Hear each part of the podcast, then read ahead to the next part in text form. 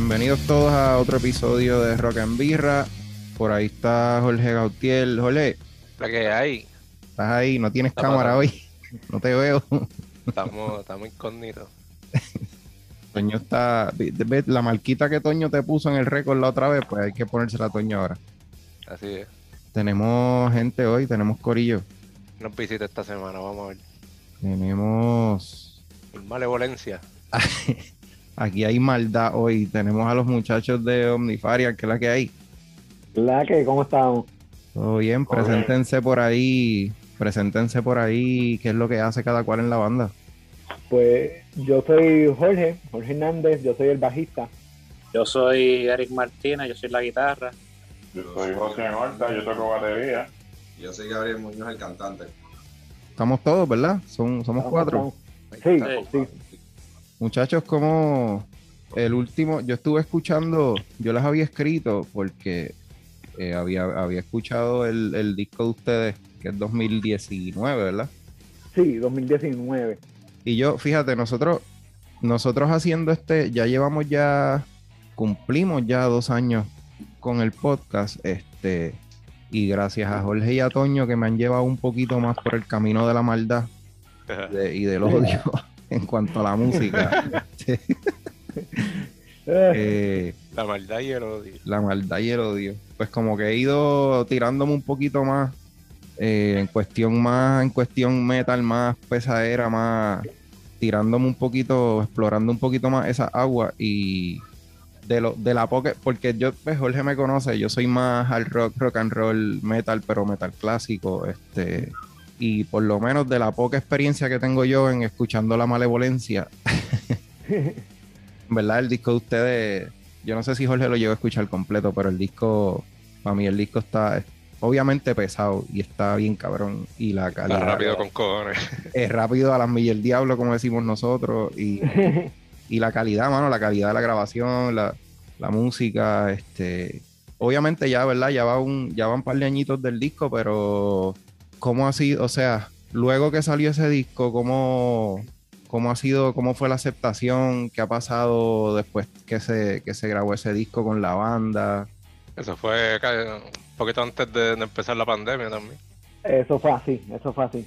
Pues eh, nosotros empezamos a escribir el disco. Para ese tiempo José todavía no había, no había entrado a la banda. Eh, nuestro baterista para ese tiempo era Félix, Félix Vega. Pues cuando empezamos a escribirlo, creo que teníamos una que otra canción antes, pero llegó María.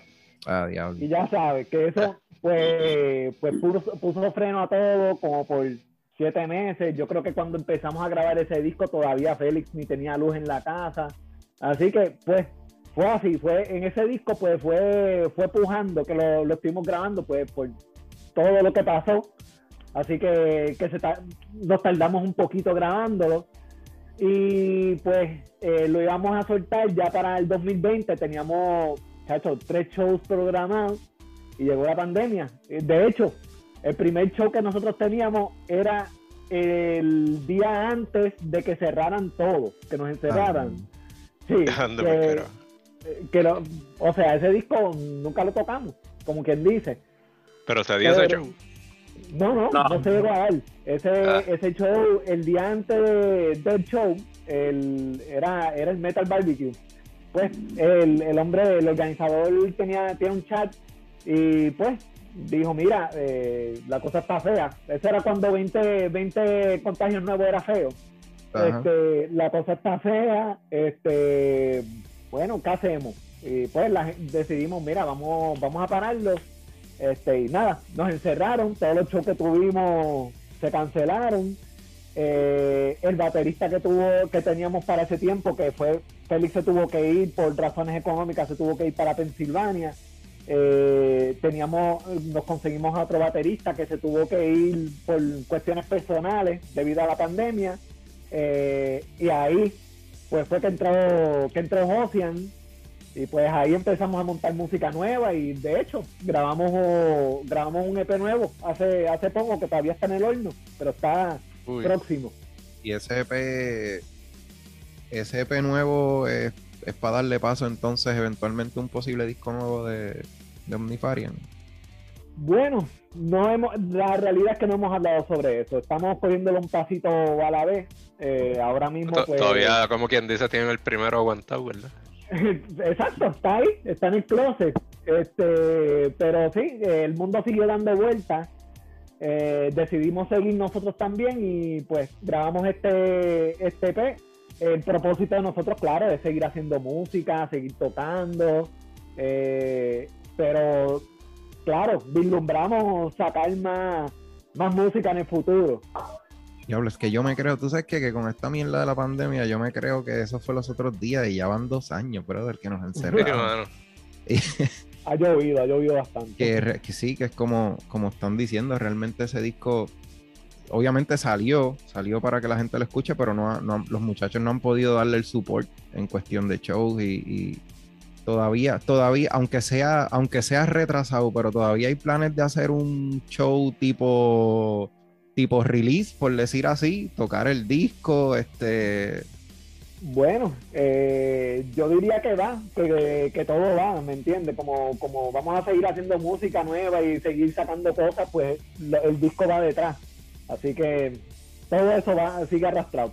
Así que sí, diría que sí. Sí, cuando, cuando llegue el show va a tener como, como cinco discos y que se joda, los venden todos ahí. que se Exacto. joda, Para adelante. hacer un release múltiple, que se joda los tocan. Ay, Exacto. carajo. Aquí, trancan las puertas, de aquí no se va nadie hasta que toquemos los cinco discos, puñeta. Back to back. Para que se lo memoricen. Exacto.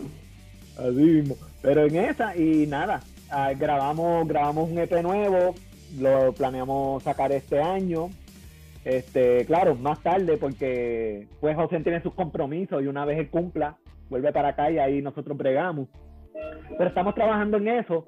Eh, creo que la próxima, la estaríamos sacando una canción, yo me imagino que de aquí a mes, mes y medio. Así que pendiente, ¿Cuánto tiempo single es- por ahí. viene un single, viene un single. y cuánto tiempo la banda per se? ¿Cuánto tiempo lleva la banda per se que arrancaron a tocar por ahí? Wow, eh, yo diría como contra más de 10 años. Gaby quizás me puede, me puede ilustrar más o menos ahí, ayudar. Es 2011, 2010-2011 aproximadamente. Por ahí Vaya. se form- se formalizó la banda como tal. Lleva tiempo ya. O sea, el único, el único cambio en cuestión de line-up ha sido la eh, Josian, la batería. No, no, chacho. eh, Han hemos habido unos cuantos. Bastante, lo- básicamente lo Mejor único pregunta, ¿quién, quién, es- quién es del line-up original? pues, Gaby. Oye, yo está. diría que está, sí, yo, yo sería Sí. básicamente como que el primero, pero Sí, yo diría no, Jorge, porque aunque Jorge, aunque no fue básicamente el, la primera persona que entró a tocar como tal, pero realmente fue que se quedó de lleno, de una. O sea que sí, yo diría que básicamente Jorge y yo somos los que nos quedamos desde el comienzo. Vino Eric y ahí es que todo siguió. En adelante, lo demás historia. Bueno, exacto, porque teníamos otro guitarrista, entró Eric y, y baterista hemos coleccionado. O sea que usted, además de las canciones que están en el disco, eh, ustedes tienen que tener un par de canciones más. Hay canciones Por ahí. por ahí, sí, sí. Hay Si canciones llevan 10 realengas años ahí. tocando, tienen que tener material obligado.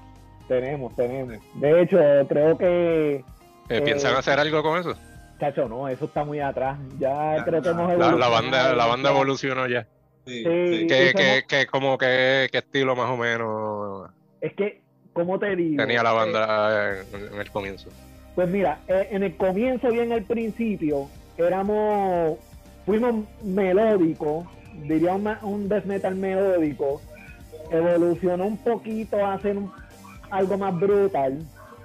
Después, ya para, para cuando fuimos, cuando Eric entró, que fue para cuando grabamos nuestro EP primer EP, estaba- estábamos ahí un poquito más brutal, pero ya en el disco fue que empezamos a traerle elementos black metal. Y de ahí hemos seguido. Que, de hecho, esos, esos elementos black metal, cuando estaba escuchando el disco, me, me sorprendieron bien brutal. Porque es un género que de los más recientes que yo he descubierto. Y como que últimamente he estado bien jugueado con eso. Y cuando, cuando lo escuché dije, ah, diablo, aquí es que. Pues mira, eh, más o menos algunos pasos a todos nosotros eh, para, para esto nuevo. Que, que se- por lo menos personalmente creo que Eric, yo hablo mucho con Eric sobre esto. Y creo que, bueno, todos hablamos sobre esto ya. Nosotros llevamos, chachos, desde chamaquito escuchando death metal. Y llegó un momento en que estábamos como que, ok, ¿qué más hay? Y empezamos a escuchar black metal. Y por ahí, que y recientemente, de verdad, yo no escuchaba, yo yo para, qué sé yo, hace 10 años yo no, yo no escuchaba ninguna banda black metal. Pero nos juqueamos porque estábamos buscando qué escuchar, qué escuchar, porque ya habíamos escuchado huele mil bandas de, de death metal, así que vamos a buscar por acá. Eh, y para esto- el, el, el death metal y más el melódico se ha últimamente comercializado, como que ya ha estado, lo han explotado tanto que ya se está comercializando. Sí, sí, y por eso y nos pusimos a escuchar también death metal viejo. José nos estaba mandando un montón de cosas de Grave. Estábamos escuchando, chacho, D-Side. Eh, Bursum. Bursum, chacho, yo estaba, tenía, estaba, estaba jugueado con Bursum. No, bueno, yo también te lo digo porque me, me pasó eh, exactamente igual. Sí, chacho. Pues en eso, y en eso hemos estado. Qué cool. Este, José, ¿cuáles son las influencias tuyas como tal, como, como baterista en este género? ¿Cuáles son? Que ya que, ya que Jorge tiró, Jorge, Jorge, el Jorge bajista. ustedes, Jorge Bajista. Jorge Bajista tiró, tiró unas banditas ahí que tú, que tú les zumbaste para que escucharan. ¿Cuáles son las influencias tuyas? Y, Josian, Josian también está con, con Fit for an Auto, sí, ¿verdad? Si no me equivoco. Sí, sí, sí. Con esto, estos me tienen full time. so, Que tiraron un disco hace, hace poco. sí, ahora cabrón. mismo acabo, acabo de llegar a casa hace como dos días. Este, de Ah, la coño. gira de ese disco. Y voy a estar aquí como un mes y medio oh, y me voy a ensayar otra vez y para Europa y por ahí para abajo. Tengo bien poquito tiempo para estar en casa. Este, pues, diablo, yo llevo escuchando punk y death metal toda mi vida. Black metal también. Este, como baterista, pues esos son los géneros que me ofrecían lo más exagerado en cuestión de la, de, de la pesadera y de los heavy. Obviamente hay muchos géneros que me encantan, pero ningún otro género tiene doble bombo de esa forma, ni los blast beats, ni los cortes, ni la, la pegada. So, yo, todo ese género, todo, todo eso hardcore, punk, metal, ya lo llevo toda mi vida. Pero el del metal específicamente tiene un lugar especial a mí, para siempre. Siempre. En tu corazón. qué. Tiene un lugar bien en allá, tu corazón. allá adentro, ahí sí. Me cambió la vida cuando lo escuché cuando chamaquito. Y, y no sé, me encanta. Eh, so, ahora estando en este grupo, pues es para mí, para divertirme, para tratar de tocar como esos grupos viejos que yo escuchaba, con los que crecí escuchando y, y con lo poquito que he aprendido, ver cómo uno hace música con la idea de tocar un poquito más simple pero más heavy y eso, o sea, eso es como mi experimento nuevo con la banda. Eh, diablo, influencia, hermano, todos esos, todos esos grupos suecos que si Brave, Dismember, hay otro, eh, Unleash, cosas así, tengo esto de Bloodbath, son, son bandas que me encantan y pues tenemos en común así un gusto específico por eso y podemos llamear y entendemos este lenguaje, pero más bien nosotros creo que no, yo creo que nosotros llameamos y lo que salga, salga. Todos más o menos entendemos que queremos que sea heavy, que se escuche eh, eh, ¿cómo es? ¿Cómo dijiste tú? Que se escuchaba la, Malevolencia, malevolencia. eso, que se escuche malévolo.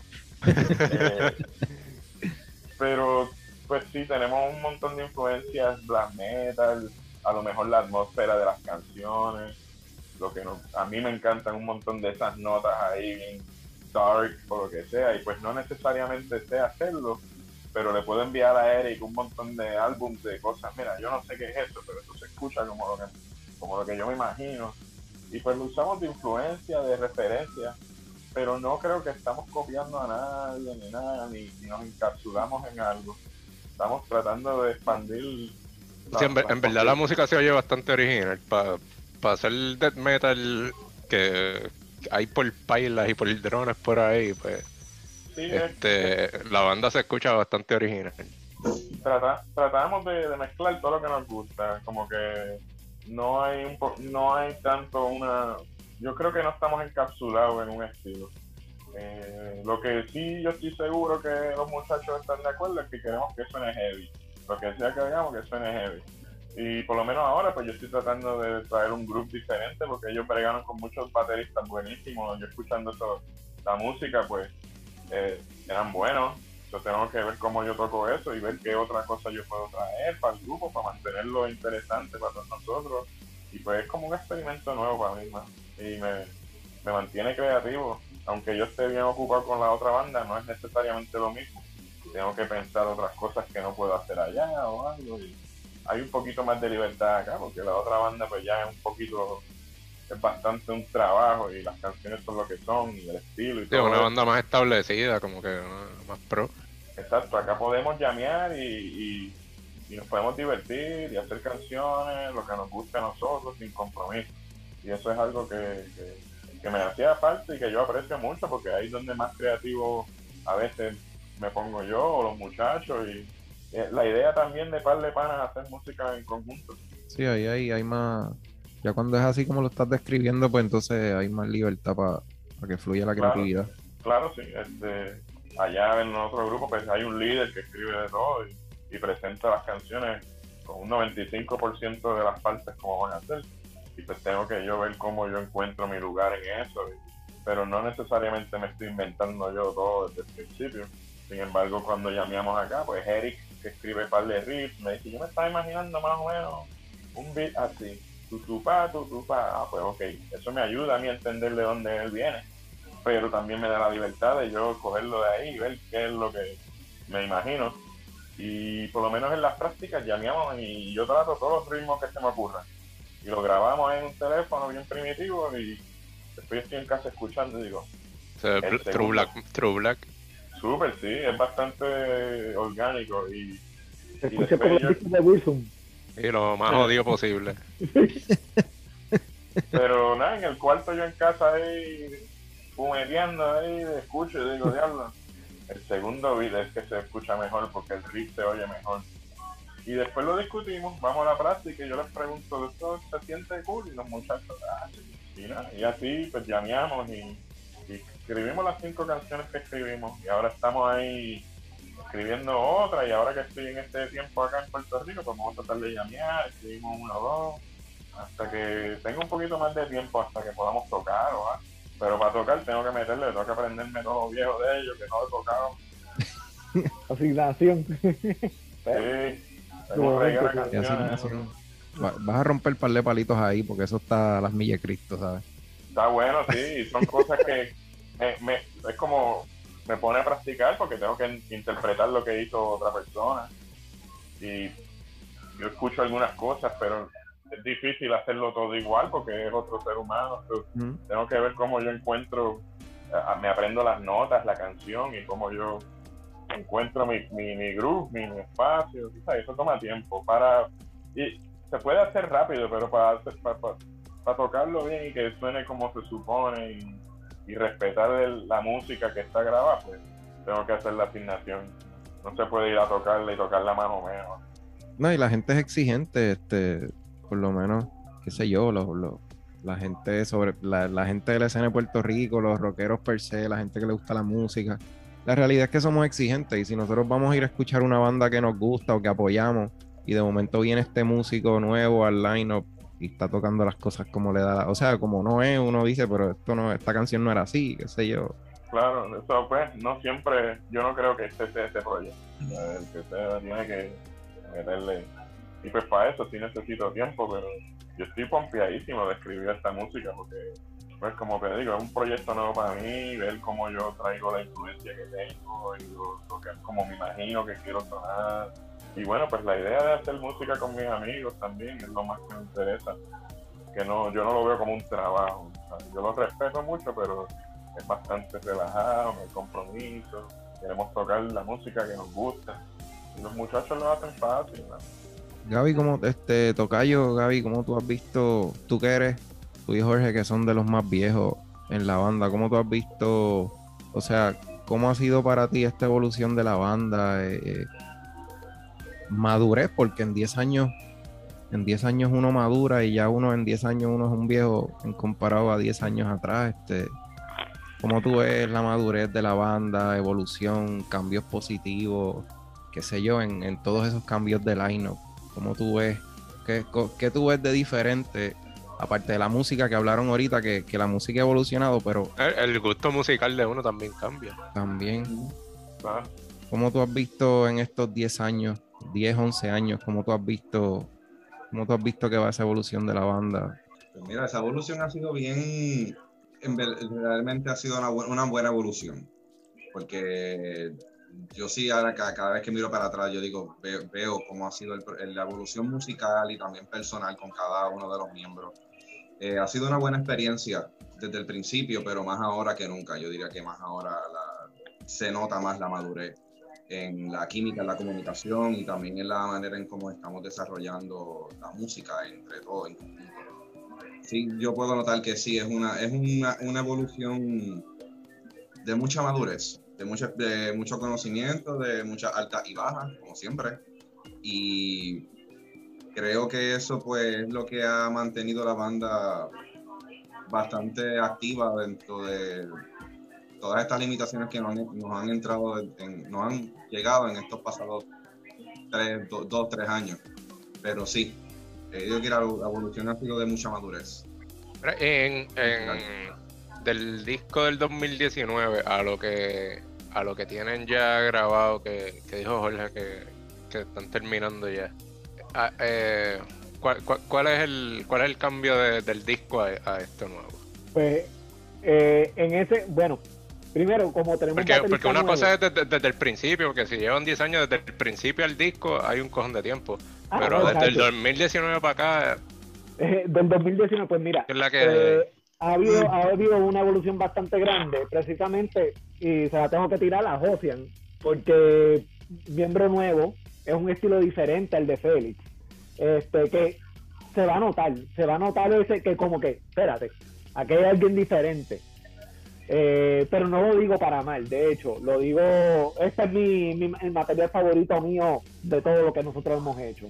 Eh, pero en cuanto, además de eso, eh, diría que tenemos más atmósfera en las canciones, pero también tenemos más pesadera. Es como que cogimos el disco y le pusimos esteroides, lo pusimos a, a echar pesa y lo trajimos tres años después y lo que tenemos ahora es Ar- Arnold Schwarzenegger. Es eso. Es, suena- es más grande, es algo, suena, en cuanto a sonido, lo poquito que he escuchado crudo, porque no tenemos, no todavía, todavía está allá en el horno, suena de por sí ya más grande que, que, que el disco ante, que el disco, precisamente. Y suena más hard hitting, más atmósfero, más oscuro. Las canciones que son oscuras, son oscuras. Las canciones que son rápidas, son rápidas. La canción que es más, más cantazo, más de esto, más suave, más hard hitting, es así. Pero es eso, es, el disco en esteroides, yo diría. Estoy de acuerdo también. Sí, es el disco en esteroides, es el disco en esteroides, yo diría que sí. Diferente musicalmente en el sentido de que tú vas a escuchar el disco y cada canción tiene su identidad, pero cuando escuchas el EP, tú dices, espérate, aquí es un cambio. No necesariamente todo el tiempo es una metralleta, porque no es que es todo el tiempo rapidez por un tubo y siete llaves, sino que inclusive canciones que son de unos beats bien lentos, entre comillas, son canciones que suenan bien grandes por la atmósfera, por el, por, por, por la voz, por la guitarra, por todo lo que lo que compone la banda, básicamente lo que nosotros hicimos ahí, eh, es como dice Joel, es coger el disco y meterle esteroides. también quiero recalcar eh, una, una cosita, porque eh, durante el proceso, eh, eh, José entra a banda, eso fue cuando todavía estaba recuperándose de las rodillas. Nosotros lo que hicimos por ese tiempo fue hablar de música, no estábamos hablando ni cómo componer. ¿eh? Música, escuchando música, hablando de música, hablando de música. A mí lo que me gusta de este disco también es que, por ejemplo, la batería no depende mucho de blast beat. De hecho, va a haber canciones donde, si acaso se hace blast beat una vez, o no se hacen blast beat. Eh, pero no se extrañen, no es como que, ah, que Pero, eh, falta... Eh, Eso está, a, a mí, a mí me, me, me gusta cuando las bandas hacen eso, porque cuando llega el momento del blast beat, como que tiene más, como que más peso, Exacto. a que si llevas toda la canción haciendo la misma mierda y es rápido, rápido, rápido. Exacto. Como exacto. que si, si tiene una canción aguantada, como que es más bien oscura, media doom, qué sé yo, y, al final como que llega un momento de blast beat, Pa- pa- a mí eso me encanta en una canción. Por eso, y eso, y eso es lo que, lo que queríamos hacer. Es, es básicamente las canciones como contar un cuento. Tiene un principio, exacto. un medio un final. Eh, y no estábamos tratando de, de hacer lo que usualmente la. O sea, irnos, irnos por el primer instinto de que esta es riff, pues va a ser tupa tupa, este va a ser ta ta ta ta ta. No, eh, vamos a tocar para la canción, pero vamos a tratarnos de, de desvi- José se trató de desviar mucho de eso, trajo mucho groove, que, que de hecho tiene mucho más groove que el disco. Y está bien, eso le trae pesadera, le trae atmósfera también. Que pues, deja que lo escuchen. Que de hecho el Mm. primer oscuro. eh, el primer single va a tener mucho de eso. ¿Y lo, lo están grabando entre ustedes o están en el estudio, en un estudio? Pues mira, eh, lo estamos grabando con el muchacho que nos grabó el disco, con Nelson Rosa, de Wolfscape, Wolf, Wolfscape Studios. Eh, él nos está grabando, bueno, ya nos grabó, ahora él está mezclando y eso. Quiero así mencionar, por, ya que estamos hablando de cómo lo escribimos, pues a mí me gustó mucho el disco que ellos pusieron, el anterior, este, de del que estamos hablando. Me gustó muchísimo. Y pues como baterista, pues bueno, pues me encantan los, los riffs de Eric. Me gusta mucho la voz de Gaby. Y pues yo quiero tocar algo. El bajo, ¿no? El bajo. Es que el bajo nunca lo oigo. A ir después, después de grabar. And justice for Jorge. Ah, diablo. No, pero yo súper tengo una teoría de, de tratar, es, es un experimento, pero tratar de salirme del medio de, ellos. La idea de tratar de escribir partes de batería bien intensas, pero sin interrumpir lo que ellos estén haciendo y resaltar lo que ellos estén haciendo. Si me gusta mucho el riff, ¿qué yo puedo hacer para que ese riff se escuche más grande o mejor o acentuado como yo me lo imagino, sin interrumpirlo, sin quitarle? Y eso es parte de lo que yo traté de hacer con estas canciones, para dejarlo más abierto, para que haya más espacio para las voces y, las texturas, y para que el bajo pueda hacer un ritmo cool, que, que tenga groove, que tenga... Porque a veces, pues, eh, a mí me encanta la música rápida y Eso lo hace más catchy también. a veces sí, por lo menos para, para mi gusto, a veces sí, porque me gusta entender por dónde vamos. Y yo escucho mucha, mucha música ignorante de ametralladora y me gusta todo eso también. Pero, pero en estas canciones no creo que eso es lo que necesitaban. Nosotros estábamos llameando y no forzamos nada, simplemente buscábamos cuál era el mejor que se sentía. Y estábamos todos llameando y los, los cuatro hacíamos así y decíamos, ya, pues, estoy en y en ese, con ese nos comprometíamos. Creo que hay dos o tres blast beats en el disco porque eso es algo que en esencia a mí me encanta y, y no queremos perder. Pero creo que los usamos donde entendimos que era necesario, sin sobreusarlos, para que cuando se usen pues tengan un impacto. Igual con los doble bombo, cosas así, son cositas que pues estoy tratando de aprender a usarlo como un efecto, así uno tira de vez en cuando no sé, mano, este, el, el, el grubeo y la idea de tratar de salirme del medio. Eh, como baterista es bien fácil querer hacer un montón de cosas y, y, y- querer sonar lo más brutal posible, pero estoy explorando la idea de sonar heavy, intenso, pero un poquito más laid back, mantener el groove, el beat bien sólido. Son cositas que, pues que yo escuchando la música vieja de ellos, dije, coño, a lo mejor esto es lo que yo puedo traer, porque ya tienen los blast beats, ya tienen los doble bombos, ya tienen los breakdowns, ya tienen todo esto, ya ellos tienen esto planchado que yo tengo.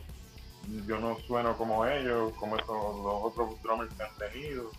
Tampoco quiero imitar a nadie, eso es que yo puedo traer, y pues por lo menos eso fue lo- mi interpretación de los riffs de él. Cuando los escucho, pues digo, diablo, yo creo que este riff debe ir así y insisto que es un experimento.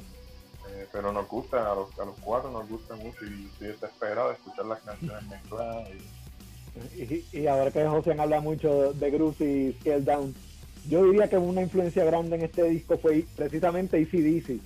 Este, nosotros estuvimos hablando de esa banda un montón y era precisamente por eso. Eh, lo que nos gusta a nosotros de ACDC, yo soy súper fanático de ACDC, y lo que nos gusta es que es una banda que es simple, pero suena cabrón. Esa, la, eh, la batería y el bajo le dan, como dijo Josian, espacio a la guitarra. Que la guitarra y la voz hagan lo suyo y hagan el show. Nosotros somos el vaqueo acá. Y muchas veces, en el, en el, mientras tra- escribíamos las canciones, esa era la idea. Josian un par de veces me decía, mira, tranquilo, cógelo suave, deja que, que, eso sea para la guitarra. Dale, yo le bajaba.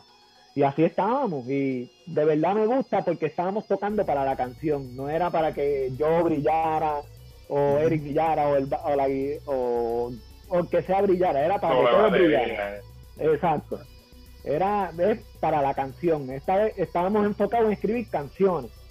Eh, pues, y por eso diría, es ACD, si nosotros queríamos traer ese, el- como, diablo, como dijo Nelgal una vez en una entrevista, traer ese elemento de rock and roll al metal, al death metal, hacer una canción con principio, fin, etcétera, no una hemorragia de riffs y, y saturar las cosas de notas. Y todo esto de la, hemorragia de riff y eso es lo mismo con la batería y es algo que a nosotros nos encanta en esencia. Que Yo escucho mi música así y voy a querer mis partes así y tenemos proyectos así. Pero hay otra cosa, yo creo que en el tono que nosotros como banda estamos tratando de adquirir, pues, por ejemplo, la batería, al yo bajarle un poquito de velocidad puedo darle más duro. So, ese tono del snare va cortar mejor y el tono de los toms y los platillos, todo tiene un tono específico. So, yo estoy tratando de machar lo que yo escucho de la guitarra y del bajo, el tono que ellos tienen y cómo yo exagero ese tono, pues maybe bajando unos tempos yo puedo pegarle más fuerte y tener un tono mejor y esas son las cositas que también practicando pues me di cuenta yo aunque no diga nada yo hmm, maybe si toco eso un poquito más aguantado le puedo dar un rim shot al stand que mm, se oye más sólido le da un beat. Cualquier persona que vaya al show va a entender dónde está el beat. No tienes que saber de música. Y pues a mí me gusta tratar de simplificar toda esa locura, ver cómo yo, la idea de que cualquier persona más o menos puede entender. Eh, no siempre es posible, pero como que ya por lo menos en ese, en lo que yo le llego el vómito de, de, de corte, de lo que sea, pues ahora estoy más entusiasmado en buscar cuáles son los que bregan para canción, porque yo quiero que sean buenas canciones. Y las mejores canciones que yo escucho no son tan complicadas tampoco. Eh, pues eso, ahora pensando en todo eso, lo que dice Jorge es verdad, que estábamos tocando para la canción y pensando en como que vamos a dejarlo ahí hasta que escuchemos las voces, que es lo que Gaby va a hacer. Y a lo mejor Gaby hacía algo en la práctica que yo hacía, hmm, Acho, lo voy a bajar más para que él grite mejor, o lo que sea. Y Sí. estos son experimentos. ¿sabes? Pero yo creo que en, en términos generales, yo creo que ahora que están hablando de eso, que yo siempre, yo siempre he sido partidario de eso, de, de cuando los músicos tocan en favor a la música, no a un músico individual, sino que este, yo creo que esas son las bandas más sólidas, este, las mejores bandas, hablando de banda de conjunto, no de, no de que sean músicos individualmente, sean virtuosos o lo que sea. Yo soy igual que Jorge, yo soy súper fan de ACDC y es por eso. Por la simple, a veces en la simpleza, eh, mano, la solidez de las bandas, este, saliéndonos del metal, los Chili Peppers para mí son una banda que están súper sólidos, este, ellos como conjunto son tres y suenan a veces como 20, o sea, la misma gente de Rush, pero es por eso, porque a veces, digo, aunque Rush a veces se tiró, se tiró unas cosas que no eran tan sencillas, pero, pero son gente que cuando dicen vamos a tocar en favor a la música, mano, la solidez que hay. Cuando tú tocas en favor a la música, en favor al beat, en favor al, al riff que escribió, por ejemplo, en este caso Eric, vámonos por la línea de Eric, vamos, este, qué sé yo. Para mí esas son las mejores bandas cuando, cuando están buscando en favor a la música, no en favor a, vamos a hacer un espacio aquí, vamos a hacer un riff bien cabrón para que, para el solo de guitarra, no, es la canción como tal, o sea, la pieza como tal. Sí, es el feeling. Eso es lo que yo busco en la música, feeling. Y por eso, este, muchas veces yo he notado, por más simple, a veces tiene más feeling que, que meterle mucha nota, mucha velocidad y mucha... Y eso es lo que buscábamos. Este, y creo, creo que lo logramos. Vamos a ver, vamos a ver si la gente piensa como nosotros. Si ustedes piensan Ya como nosotros, pero Y ah, lo loco también es que de seguro en par de ensayos llegamos activados porque estamos escuchando ahí algo bien rápido y bien loco y vamos a hacer una así que empiece así y eso está nítido también, ¿me entiendes? Porque pues no hay límite. Pero yo soy un baterista que soy más fanático de los riffs que de, que de ritmos de batería. Como que yo, yo empecé a tocar batería porque escuché Metallica escuché Master of Puppets y de diablo, esos riffs oyen demasiado. Diablo, yo haría esto y yo haría esto. Este, so, a mí me inspira más un riff bien nítido que escuchar un ritmo de batería solo. Me gusta el contexto de todo y escuchar una buena, un buen patrón de voz o algo. Es como que eso me da, muchísimas ideas porque yo quiero acompañarlo. eh, yo no me imagino baterías solas ni nada de eso. Eric me enviaba un riff de él grabado en el celular ahí y yo super que soy un, loco, pues lo escucho dos millones de veces y, me, trato de inventarme todas las posibilidades de diferentes beats y escoger el que ese. Ese, ese- es- eso fue un proceso de semanas, no fue tan simple como lo pone. Eso porque nosotros por lo menos esta vez, como dijo José, lo que hacíamos era todos los ensayos, todos los ensayos los grabábamos. Y bregaba, porque si por ejemplo, José venía con una idea hoy, yo para la próxima semana podía tener algo para esa idea, para complementarla. Y así seguíamos. Este, y por eso estábamos de esa forma había como que una cierta comunicación constante, porque era, ah, se me ocurrió esto, ah, pues ahora yo lo puedo analizar y yo puedo hacer algo. Y quizás yo hago algo al revés y él hace algo para complementar. Y el, el que no tuvo que hacer mucho fue Eric, Eric hizo las guitarras y pues. Sí.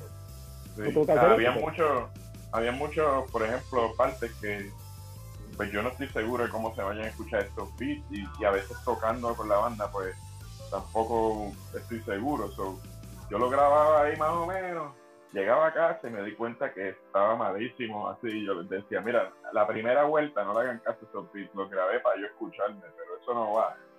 Igual los platillos, pues, pues lo grabo esta parte en el right, esta parte en el china, esta parte en el hi-hat, para después yo escucharlo. So, habían partes que yo decía, "Diablo, no, eso me da vergüenza. Mira, muchachos, no me escuchen los pies ahí, eso no va. Pero era, era una forma para, eso mismo, para la próxima práctica. Yo sé que ya eso no va y que el beat que hice en la otra parte se escucha mejor. Y bueno, pues nos daba espacio a todo el mundo para venir con algo. Eric, ¿cuáles son tus este, cuáles son tu- tus influencias, tú como guitarrista y que en este caso estás tú solo acá como, como guitarrista, este, que en, en este caso pues lo, lo- tú tienes que ver mucho con, con lo que es la atmósfera de, de lo que es la música de la banda, este, más o menos por, por influencias o estilos o guitarristas favoritos o qué es lo que tú buscas a la hora de tocar, este. Pues en Ornifarian, yo cuando yo empecé, pues Ornifarian era como que la primera banda death metal que yo he tocado. Y yo pues me dejé llevar mucho por bandas como Behemoth, Bloodbath, Suffocation, Cannibal Corpse. Esas son como que las bandas primordiales para mí de death metal. Y al principio pues eran como que mis influencias primordiales con Ornifarian, ah, pero durante los años pues he escuchado cosas más diferentes, como dijo, dijo los muchachos, espe- más atmosférico, más black metal. Y hoy en día, pues para Ornifarian, pues, pues es- es- me dejo llevar este, por cosas así como que black and death metal, así como bandas como Belfegor. A mí me gusta mucho Dark Funeral. Este, me gusta tanto Batushka. Y este, esto es lo que yo estoy tratando de como que meter a la banda musicalmente. Es nítido porque él tiene su propia influencia y depende de lo que él traiga, pues yo también tengo la mía. Y, y ahí es donde uno encuentra como una fusión de cosas locas, igual con Jorge y Gaby. Exacto, todo el mundo como que trae algo diferente a la mesa. Esto es lo que brega para Ornifarian.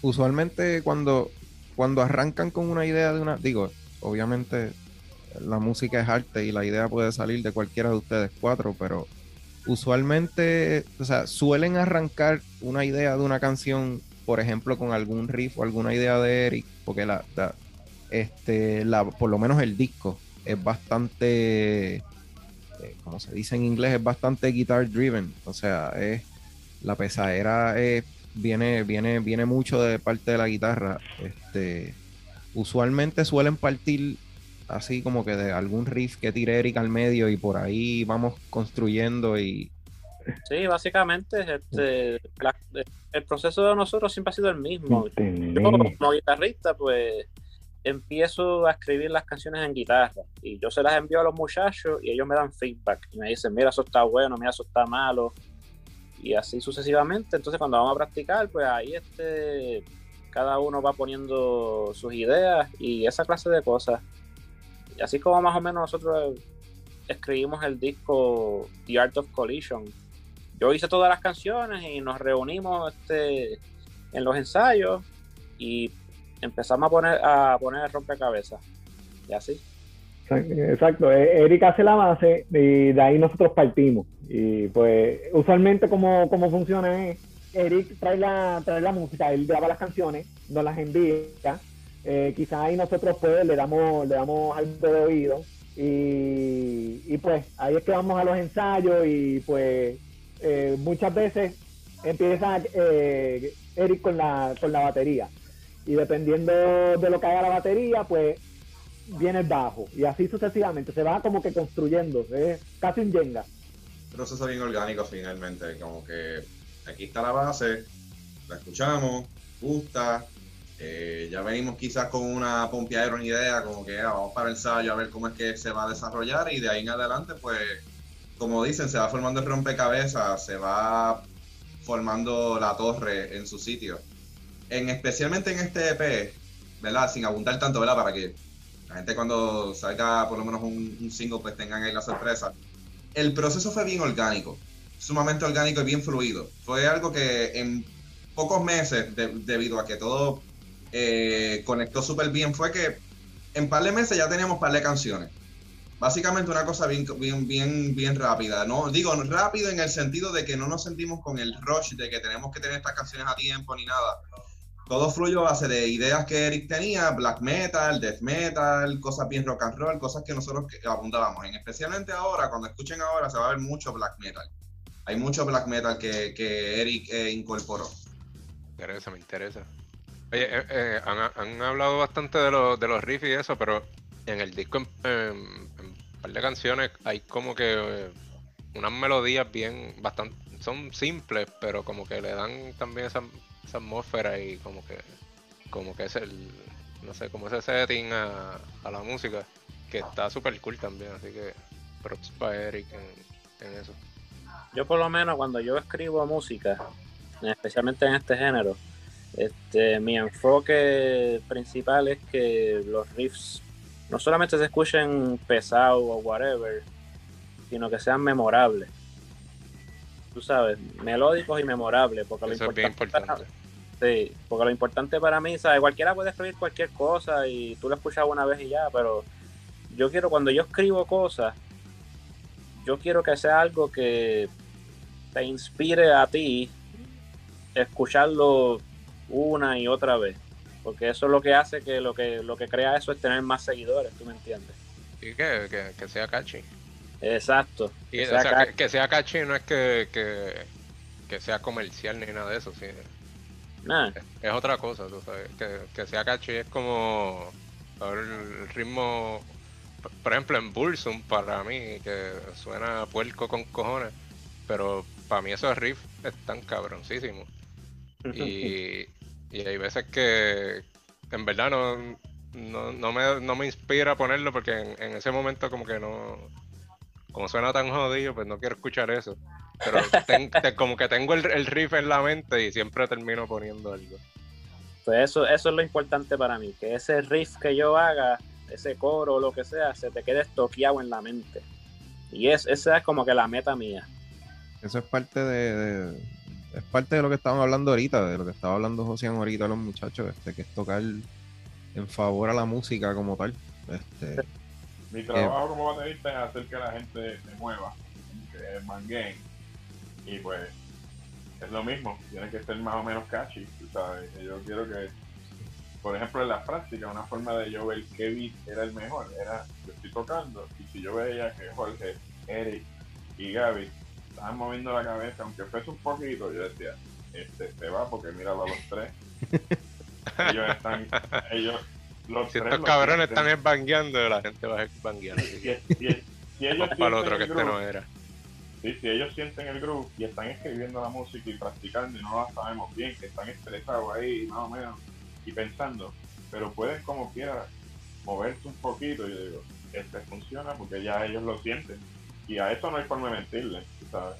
Eso es algo que yo más o menos con mirar la gente y cómo se comportan, digo, ya, eso significa que lo escuchan, lo sienten. Y pues eso es otro, otro ángulo que yo utilicé para, escribir la música que escribimos. Y pues una vez que ya el grupo está establecido, pues entonces yo puedo que si añadirle corte, que si doble bombo aquí, que si el picking de, de Eric hace tal cosa, pues yo lo voy a hacer igual en los pies o lo que sea. Pero el beat ya está establecido. Y eso para mí es lo más importante, porque eso creo que contribuye a, a lo que Eric dice de escribir cosas memorables y catchy. Y es, bueno, pues necesita un buen ritmo. Y eso es- para mí es, es complicado, porque define lo que es bueno y lo que es catchy, lo que es, eh, eso es un mundo infinito. Pero yo por lo menos me dejo llevar por el feeling, cómo se comporta la gente, el body language. Si yo los veo a todos ellos moviéndose así, que han activado, y digo, pues. Si los muchachos están ahí tocando guitarra, y se están moviendo así, ya eso está planchado. El hecho de, te pregunto, este, Josian y, y Jorge, que son, pues básicamente son, básicamente no, son la, la sección rítmica de, de la banda. Este, el hecho de ser latinos, el hecho de nosotros ser latinos, a ustedes, o sea, no les da. Porque yo pienso que nosotros, por el hecho de ser latinos, aunque seamos fanáticos del rock metal, blues, qué sé yo, este, nosotros tenemos ese, ese ese sentido para la percusión y el ritmo que otras culturas tal vez no la tienen tan marcada, pienso yo. Puerto Rico tiene unos bateros que de aquí han salido unos drummers que, que en mi opinión, o sea, le pueden dar clase a, a- media humanidad. Ustedes, esa cuestión de ser latino, eso que tenemos ahí, la salsa, todas esas cosas que tenemos ahí, que, que ya es parte, la tenemos en la sangre, ustedes, aunque sea metal, pero ustedes entienden que eso como que le añade algo a, a la hora de hacer groove, de hacer algo más grooveadito, a la hora de les da como que una como que otra una línea de pensamiento adicional. yo veo un paralelo perfecto porque cuando tú vas a un concierto de salsa bien bravo, papi, está todo el mundo bail- bailando y moviéndose. Esto parece un mosh eso es el banqueo. Así se ve. Lo mismo con la música caribeña que es el reggae. Cuando tú ves que está todo el mundo activado bailando, está todo el mundo grooveando bien, bien heavy. So, yo sí creo que eso es todo lo mismo, son ritmos. Cómo se utilizan en contexto es lo que cambia. Yo creo que yo utilizo mucho la comida como ejemplo. Los mismos ingredientes, pero como tú los mezcles, es un plato diferente. Eh, y yo no sé cocinar, es una, una- algo que yo utilizo para, para explicar más o menos el viaje mío. Súper, yo creo que ah, yo no sé tocar latín, ni, el carajo me atrevo a tocar lo que, lo que a mí me gusta, porque me parece una forma de arte superior a lo que yo entiendo. Eh, pero al nosotros crecer escuchando toda esa música en todos los parties, en todas las barras, en todos lados, nos ayuda porque entendemos más ritmos. Aunque no los pueda tocar, nos abre la mente. Ya a lo mejor yo no los entiendo, pero Jorge los entiende y él toca abajo y toca todos los instrumentos diferentes. Yo creo que todo eso añade, hasta el mismo reggaetón añade, son ritmos, son grooves, todo es música, ¿sabes? Todo tiene, para mí todos esos ritmos son todo lo mismo. Tú coges el ritmo de reggaetón y le cambias el snare y le cambias el bombo donde están y, y es un ritmo de una banda de hardcore ahí, ¿no? Yo creo que sí nos añade. Eh, no sé si pensamos en eso cuando lo estamos haciendo, pero definitivamente. Y tenemos un poquito más de oído para ritmos pegajosos, definitivo. Y eso los tenemos todos alrededor, en la radio, en la música popular. Sea, por eso la gente te dice, a mí, un reggaetón no, a mí yo no, no me gusta mucho, pero me encanta el ritmo. Es que no hay forma, no hay forma de huirle. Es algo que no se lo han cambiado por qué sé yo cuántos años y cualquier persona lo siente. Tú le das una cerveza a cualquier persona en un party y empiezan a bailar Lo mismo con la salsa y todo eso, la clave y todo eso, son ritmos universales. Si ya tú lo tienes ahí en el subconsciente, se van a mover. Igual los brasileros tienen lo de ellos, y en África tienen lo de ellos. y son ritmos bien poderosos. Yo súper digo que sí. Aunque yo no puedo tocar latino, yo digo que, definitivamente no es. Es que está, digo, por lo menos lo que es salsa, sobre todo salsa vieja, este, eh, no sé, es lo que dice Josian ahí, ahí. Yo he escuchado unas cosas, por ejemplo, cuando tú Eso es. escuchas las cosas viejas de la Fania, qué sé yo, sobre todo cuando los escuchas en vivo, tú dices, ¿cómo carajo este tipo está tocando? eh, qué sé yo, por ejemplo, Bobby Valentín en el bajo. Empericado. Sí, eh, bueno, también eso le añade, que ahí te salen, te salen notas que no existen en el... y se oye heavy. Cuando tú escuchas los ritmos y las congas y todo eso y los bajos, era heavy. Parecen, a veces Sí. parecen breakdown, pero su forma de un breakdown.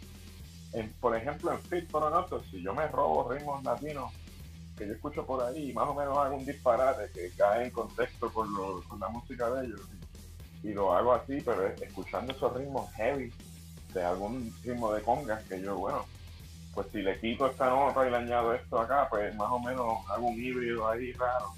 Pero son patrones heavy, que como tú los pongas en contexto, tú coges ese mismo ritmo de trompeta y lo aprendes en guitarra y le pones distorsión y lo haces más lento, que a lo mejor es la cosa más heavy del mundo. Eh, por lo menos con batería y percusión, no hay forma de mentirle. Eso es, eso, si tú le quitas las letras y, y todos los adornos encima y escuchas los ritmos como tal en, en todos esos discos y esos álbumes hay cosas que son heavy, heavy, heavy. Y por eso la gente no podía evitar nada más que, diablo, me tengo que mover. Como la música africana, el afrobeat y todo eso, a mí me, pasa lo mismo. Yo escucho esos ritmos, es como que, diablo, se oye heavy. Tú coges este snare y coges ese bombo y le pones un trigger que suene así, así, y, y lo tocas, le añades dos o tres notas en el doble bombo y es el ritmo más heavy del mundo. El afrobeat está duro. Yo he yo soy bastante nuevo con el afrobeat, pero el afrobeat está, está duro. Los músicos están bien duros. A mí lo que me gusta es que es música continua, que las canciones pueden ser bien largas y no te cambian mucho el ritmo, pero están todos músicos ahí de que demasiado afincados y siempre es lo importante es mantener el groove, de que la gente no pierda ese, la gente está bailando, no puedes, no puedes cambiarle el snare, se pierden. Sí. Ahí eso es algo que yo escucho mucho para tratar de tocar metal. Porque en el metal bien técnico, por ejemplo, que toco en Fit, pues eso está cool, pero yo quiero darle un beat para que cualquier persona lo escuche. Y eso es algo que yo aprendo de, de la música latina o de afrobeat y todo eso. Que ahí, que ahí viene de lo mismo, de la simpleza que estamos hablando ahorita, pero no necesariamente porque sea simple, es porque sea fácil. No. Este, porque tocar, tocar un concierto completo de ACDC sin salirse de tiempo, eso está cabrón. Y yo la lo guitarra, Y con la intensidad, con la misma intensidad Sí. también. y me tengo que saber todas las guitarras y todo, todos los leads y todas las notas, porque él acentúa todos esos platillos, eso no son a lo norte. Parece fácil porque el beat pues va donde va, pero él acentúa todo lo que hacen, las cuerdas, so, tienes que saberte el material como baterista de, de las cuerdas, como quieras. Y no importa si esta hace chin chin y la otra hace chin chin y la otra, ellos tocan por dos horas. So, tienes canciones por ahí para abajo que tienes que saber lo que es y mantener el tempo, mantener la intensidad. Tiene un estadio lleno de gente moviéndose. ¿Cómo tú vas a darle el señal más suave?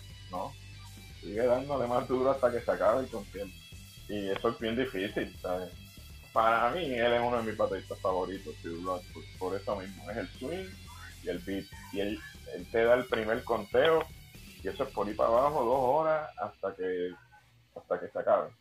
Y eso me parece irreal porque sí, a lo mejor no está haciendo mil cortes y mil inventos, pero el power que él le está poniendo a esos beats, eso Mira. duele, man.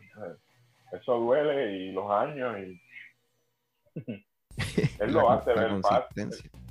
Él lo hace ver fácil, por eso ellos son increíbles. Ese es el trabajo de ellos, de, de parecer superhéroes. Pero eso es, es un atleta full. Igual me pasa con Metallica. Es bien fácil burlarse del arte y todo eso. Yo lo he hecho y, todo- y- y bueno, es fácil burlarse, porque yo lo he hecho y mis panas y los memes están buenísimos, pero empujar un concierto de Metallica por tres horas ahí, por 40 años, eso está...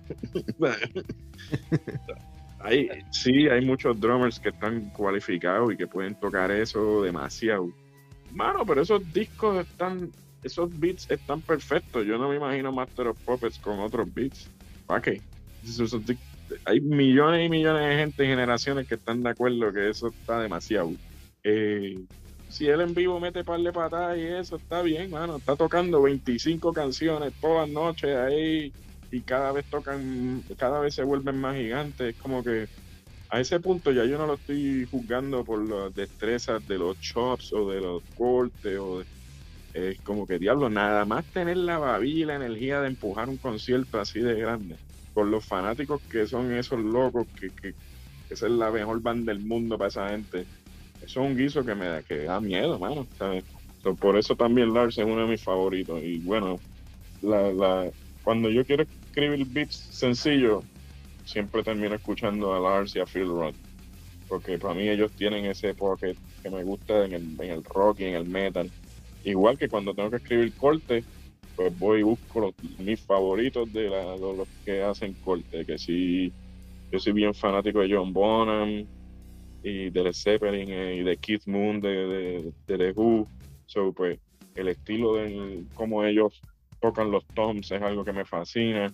So, pues voy y escucho esos tipos, pero en cuestión de los beats, siempre termino escuchando Phil Roth y, Lars. Yo creo que eh, Master of Puppets es un ejemplo de lo que quiero decirle, que todas las canciones tienen un beat perfecto.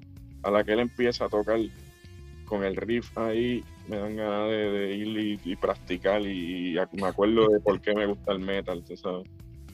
Gaby, ¿cuáles son tus influencias? Si tienes alguna específica, no sé, influencia o banda o, porque sí, la, la, como dice Jorge, la banda se escucha, se escucha, digo, Jorge tiene más experiencia que yo, como dijimos ahorita, en, lo que es escuchar eh, metal, metal de... Metal malévolo.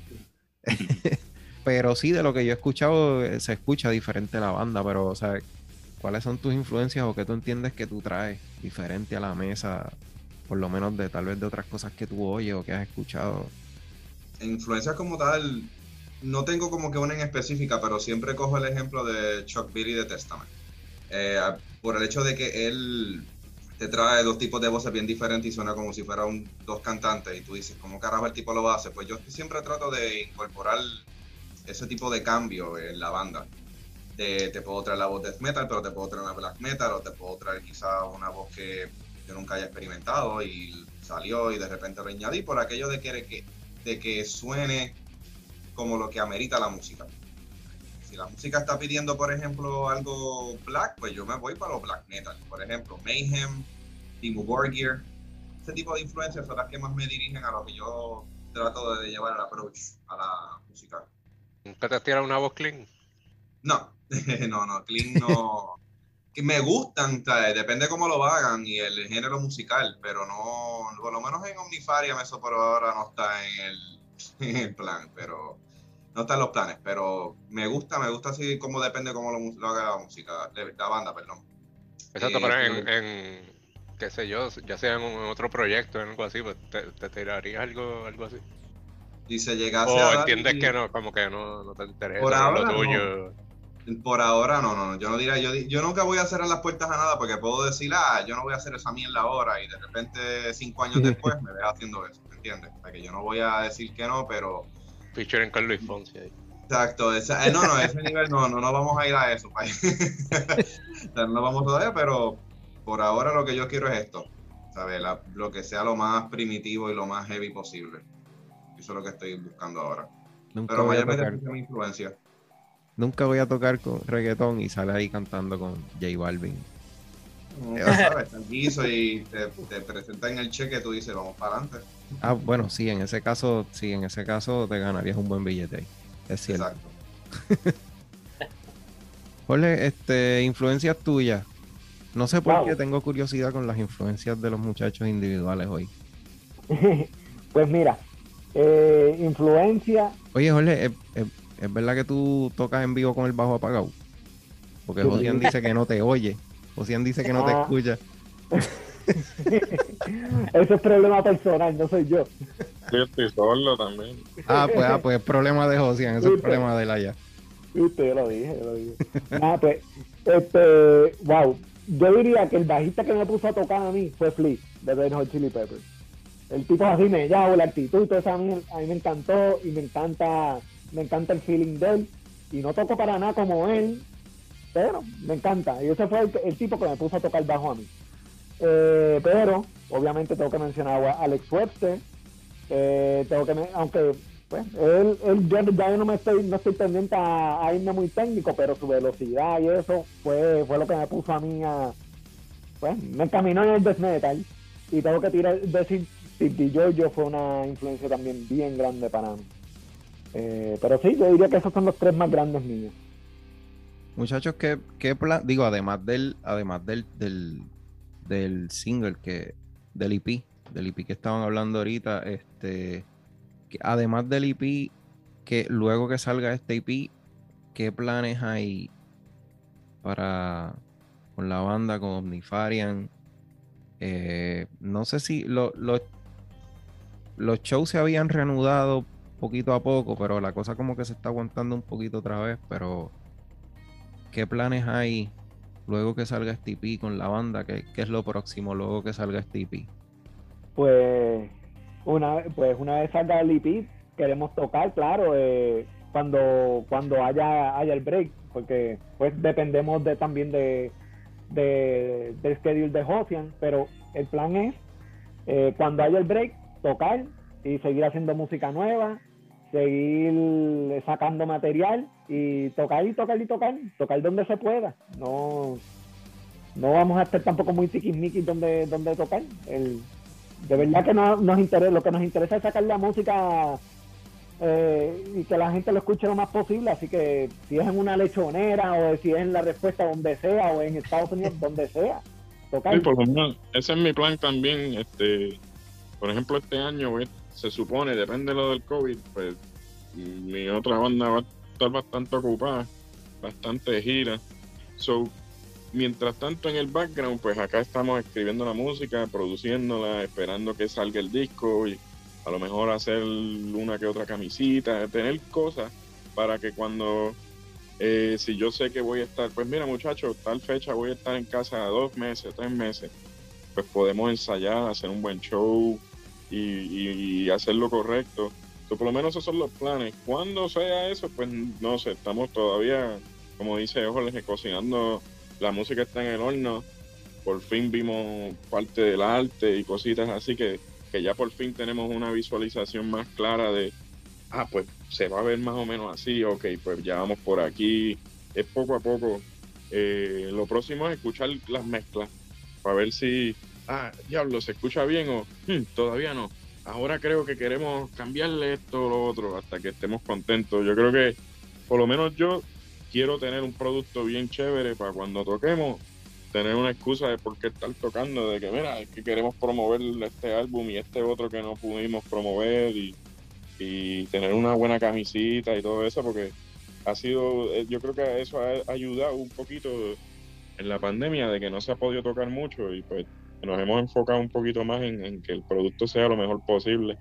Y por lo menos yo estoy seguro que el plan es ese, que, que, que sacar lo que tenemos, que estamos bien orgullosos y queremos compartirlo y conseguir cualquier esquina donde los muchachos se puedan enchuflar. Yo pongo la batería ahí como sea, sin micrófono, lo que haya, olvídate. Y, y que lo que queremos es tocar con otra gente y con otros grupos que nos gusten y, y mantener ese estilo de música que tanto nos gusta vivo, no importa dónde. Si hay 50, si hay 1000, no importa. Lo que queremos es disfrutar de esa cosa, de ese estilo de arte que siempre nos ha gustado y, y compartirlo, mano, con otros grupos. Yo estoy bien pompeado de reconectarme acá con otras bandas de acá que no conozco, con otros otros músicos de acá de Puerto Rico que no conozco porque estuve afuera 10 años y pues eh, tener una banda y tocar y tener buena música es una excusa para tú asociarte con otras bandas y otros grupos y conocer más gente y yo creo que por lo menos eso está en mis planes con este grupo. So, no puedo hablar por los muchachos, pero esa es la parte que me emociona de, es como un universo nuevo para mí, venir y tocar acá otra vez y reconectarme con todos los panas y, y tratar de aportar a la escena heavy, de mantenerla viva con bandas, con más música, con shows, con, con crear música, tener un CD para la gente para que escuche o lo que sea que sea. eso es como una responsabilidad de nosotros como no me gusta lo de artistas, pero como fanáticos del estilo, yo creo que tenemos una responsabilidad de mantenerlo vivo. A veces es fácil tú la gente decir, ah, es que ya no hay show, muchacho, es que ya no. Pues haz el show, hazlo ocurrir. Tú eres la banda, eres la única banda de eso, no importa, sigue, alguien te va a seguir, pero tiene que estar bueno y tienes que motivar a la gente porque nadie lo va a hacer. So, si tenemos que hacer los shows nosotros mismos y hacerlo como old school, como era antes, y pues lo vamos a hacer. Y invitamos a todos nuestros panas que toquen también y va a haber un show. Yo, por lo menos, a pesar de todo este revolú de la pandemia, nosotros que ya, nosotros, nosotros también, nosotros empezamos a hacer este podcast a finales del 2019. Estuvimos dos o tres meses haciéndolo básicamente acá en, en vivo, en una mesa. Y nos traíamos la banda y nos reuníamos todos en una mesa pero nosotros también nos tuvimos que ajustar y hacerlo por Zoom desde todo este revolú y lo que nosotros hemos, hemos visto, mano, por lo menos la mayoría, eh, yo diría, de las bandas se han mantenido trabajando, que se, se, se, se eliminó la cuestión de los shows y ahora como que habían empezado, han empezado a salir dos o tres shows así a cuenta gota pero durante la pandemia las bandas locales, o sea, han salido discos, han salido discos, han salido EPs, han salido singles. Eh, los muchachos han tirado la mercancía a la calle, las páginas de Bandcamp, este, por lo menos se han mantenido activos en todo lo demás. Yo creo que este, han tirado uno que otro show también. También sí, ya, ya se han tirado uno que otro show, este, pero se han mantenido, se han mantenido activos y hay mucho material. Hay mucho material que está ahí ya disponible para escucharlo y de verdad que son muchos, incluyéndolos a ustedes. O sea, hay mucho disco, mucha música que todavía no se ha tocado en vivo. Que en verdad estamos locos porque se sigan dando esos shows y se abran otra vez. Se sigan que tuvimos, tuvimos como que tres pasitos ahí para atrás después que la cosa ya estaba abriendo otra vez. Pero, pero hay mucho, hay mucho material que se tiene que tocar en vivo todavía que no se ha tocado. Estamos locos ya porque porque sigan saliendo los shows porque hace falta y, la, y las bandas necesitan tocar todo eso en vivo porque yo no sé, yo no sé si, si cuando yo escuche el, el EP es, es Ocean o es un drum machine ahí que está, yo necesito ver a Ocean en vivo. Claro, y Nacho, yo estoy loco por empezar a tocar en vivo acá también y, y, me da muchísima curiosidad cómo sonamos en vivo nosotros como banda. No hemos, yo no he podido chequear eso, los muchachos tampoco, porque hemos llameamos y grabamos, pero tocar en vivo es una experiencia completamente diferente y, y, los primeros shows casi nunca, por lo menos en mi experiencia, casi nunca son buenos, son como que, ah, diablo, así es que, ok, en esto es que tengo que trabajar ahora porque no, no, lo sabía o lo que sea, y, pero tienes que tocar muchos shows para encontrar eh, ese, ese grupo de la banda en vivo, que, es bien complejo y, es un, eh, no, no termina, pero eso es parte de lo que me tiene pompeado, de que, aprenderme la otra música de los muchachos, tocar en vivo con otros grupos que no necesariamente yo conozca o lo que sea, quien sea, que sea. Yo soy un fiebrú, siempre estoy pompeado. yo lo que quiero es eso mismo y, ver a otros artistas o otras personas, músicos, exponiendo lo que ellos hagan. No importa. A mí, por ejemplo, no me. Ya la idea de que si me gusta o no me gusta, pues me es irrelevante, no me tiene que gustar, pero puedo entender que es bueno y que los chamaquitos están metiéndole o lo que sea. Y me pompea a verlo porque me inspira también, tú sabes. No me tiene que gustar para yo entender que es algo que, bueno, a toda esa gente le gusta y esos chamacos pueden tocar y pues yo no lo entiendo, pero está bien, que carajo, o sea, mucha gente no entiende lo que yo toco, eso, es algo que, que, que me interesa y ahora pues al tener los muchachos pues puedo ir a todos esos shows a explorar y, nos asociamos con todo eso y, lo mismo, mantener toda esa escena viva y buscar sitios, hermano. No, yo no estoy al día de los lugares, pero cada vez parece que hay menos lugares para exponer la música, este estilo de música, tú sabes, que no mucha gente respeta en, la industria y los, dueños de lugares y eso, eso hay que ver nos toca a nosotros ver dónde podemos tocar, traer un buen show para que la gente nos respete, para que las personas presten su local para ese tipo de show, aunque no entiendan, demostrarle que hay fanáticos de chamacos que, que están dispuestos a entrar y ver un buen show con buen sonido. Eso es algo que pues tenemos que entre todos hacerlo suceder porque la pandemia también hizo que muchos locales se jodieran y, y bueno, pues hay que ver dónde carajo nos dejan enchuflar, pero eso para mí me da más curiosidad porque nos hace apreciar más lo que hacemos y el arte y, como es tan trabajoso a veces conseguir hacer esos shows, pues después de tanto ensayo y locales y eso, pues por fin cuando llegue el día del show estamos todos bien pompeados y queremos tratarlo mejor. Y yo creo que esas son cositas que, que, mantienen esa chispa viva y, que no, es bastante real, mano. Por eso yo siempre sigo yendo para atrás para la escena underground porque es lo más real del mundo. Los muchachos me han enseñado muchas bandas de acá que yo no conocía y eso, y estoy bien curioso. Pues no presté atención por muchos años y ahora que empecé a llamar con los muchachos y quiero llamar con más gente, es como que yo les pregunto, Mary, ¿hay alguna otra banda? Y me dicen, ah, chequeate esta, chequeate esta, chequeate esta. No está nítido.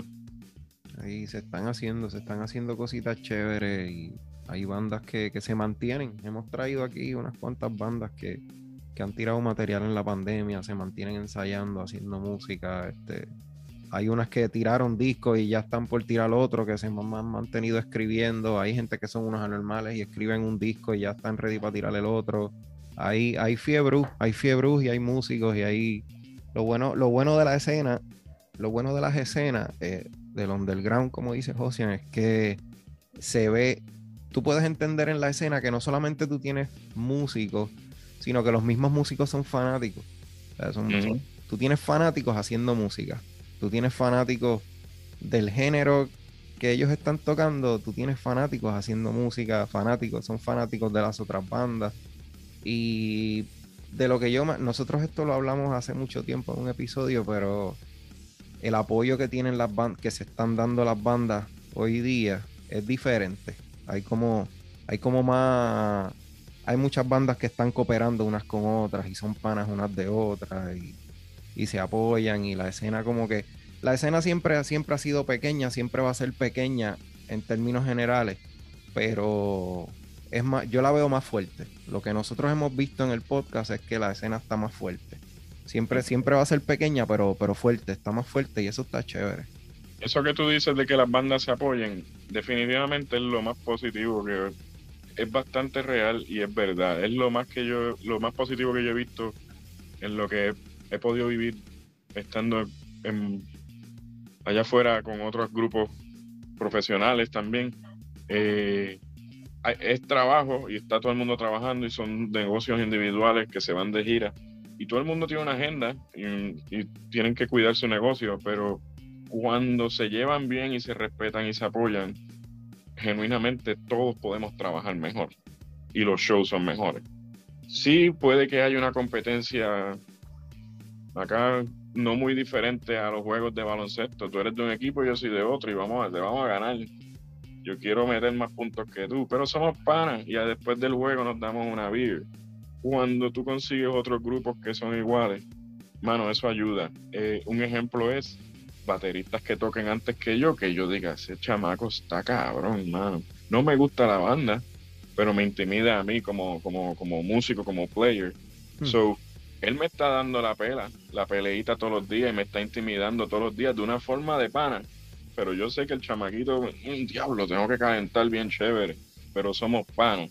Pero hay un poquito de una competencia amistosa que en ese, en, ya en ese nivel, pues ayuda porque tienes que dar el máximo todos los días, se toca todos los días, tienes que a veces buscar inspiración todos los días, que es un viaje diferente. Eh, definitivamente cuando las bandas se ayudan, todo fluye mejor, todo el mundo tiene un buen show. Hay veces que podemos tocar en un pueblito donde la otra banda antes mía es más popular ahí que la mía, so me la dieron y me la tengo que llevar, o sea, diablo, la banda mató y a nadie le importó mi grupo, diablo. Pero eso es súper cool, ¿sabes? Eso es lo más cool porque de ahí es donde uno aprende. Y si son bandas que son tus panas, eso no importa. Nos burlamos después y nos damos una beer y nos vamos a comer una tripleta o lo que sea. Y nos, eh, ya cuando son grupos con los que uno no se lleva y hay una competencia negativa, eso pues nunca brega. Eso pues eh, a veces es necesario por el negocio, pero eso no importa, son bandas, Son, no, no, no, aporta, no aporta. No, no, no importa, mano, que yo lo veo como, pues, esta persona tiene un negocio más exitoso que el mío en número y, y tiene más clientes. Pues, ok, pues está bien. Mi, mi tiendita todavía no es tan grande, pero pero me gusta. y, qué sé yo, eh, es un viaje, eso de, la mentalidad de, rockstar y todo eso es un, yo digo que eso es un mindset, la gente se programa para comportarse así, verlo así y, pues definitivamente eso es algo que yo trato de evadir, las bandas con las que nos lleve, no nos llevemos y la negatividad en otros grupos. Yo no toco del metal para eso, yo toco del metal porque es divertido, y es lo más nítido que hemos encontrado y yo he encontrado igual con los, con los show punk, con hardcore, es música divertida. So, lo que tú dices me, me, me, da duro porque es verdad, las bandas cuando se llevan y se, se apoyan es lo mejor, mano, y, y hay público para todo. O sea, yo puedo apoyar bandas mías, de panas mías punk, y no es que la gente se les baila a ellos y no van a escuchar a mí. Eso es un viaje también, ¿sabes? No, a veces tú tienes la, misma gente que va a un show punk, va a un show death metal también. A veces. Claro, A veces, a veces la misma gente va a los diferentes shows, y, pero hay, hay, hay una cierta madurez en la escena, por lo menos lo que nosotros hemos experimentado con las bandas que hemos traído al podcast en estos dos años. Hay una cierta madurez que no había tal vez a principios de los 2000, o sea, los chamacos, bandas jóvenes, tienen cierta madurez en cuanto a desde cómo trabajar la banda hasta cómo hacer esa relación con los demás. yo he visto, aquí tuve chamacos de una banda que tocan con la tichel de otra banda puestas, o, o sea, o, o sea eso, esas cosas tú las ves, las, se están viendo y está chévere. Hay cierta madurez con los muchachos y con la escena. Eso es importante, sí, y, y, por lo menos cuando yo empecé en la escena había de eso. Yo creo que maybe ahora puedo estar equivocado, yo no sé nada, pero yo creo que muchos de nosotros ya nos hemos dado cuenta que si no lo hacemos nosotros, pues nadie lo va a hacer. Eh, creo que estos chamacos más jóvenes han prestado atención a eso también y entienden que si quieren tocar, tienen que hacerlo. La música tienen que ustedes buscar dónde grabar, algún pana, trabajar duro y gastar todos los chavos en eso y comprar platillos y esto y lo otro creo que hay bastante una, y ahora también hay más herramientas para hacerlo suceder y, te puedes educar un poquito más con el internet, puedes buscar en YouTube qué hacer para que tu banda sea más conocida. O sea, ya hay un sinnúmero de... hay de todo, sí. Sí, sale un eh, video de Welly rápido. Sí, ¿cómo, ¿Cómo promover tu banda? Ah, ok, paso uno. Eh, pues creo que eh, la generación ahora está más educada en todo eso, eso es algo positivo, definitivamente pero también se tienen que dar cuenta que nadie lo va a hacer. Que puede que haya una página que ponga un post y eso te ayuda, pero tienes que hacer todo lo demás tú, ¿sabes? Eh, sigue siendo bien, bien primitivo en eso. Lo, del hacer el contenido y eso, pues, si no lo hacen ustedes, nadie se lo va a hacer. es algo bien nítido y me gusta, me encanta ver chamaquitos. No me gusta usarlo de chamaquitos, eh, me gusta ver mandan de, personas más jóvenes que yo que salen y pues ya la portada se ve bien y la camisa se ve bien y tienen una buena calidad de sonido y eso es bien difícil, eso cuesta mucho dinero y tiene mucho compromiso y, mucho trabajo y, tener las ideas. Yo no tenía esas ideas a esa edad. Eso es un mundo bien loco también. Sí, sí, los, muchachos están, están metiéndole, están, están dándole duro y eso, y eso es bueno, porque eso es, bueno para la escena en general. Eso hace la escena más fuerte y...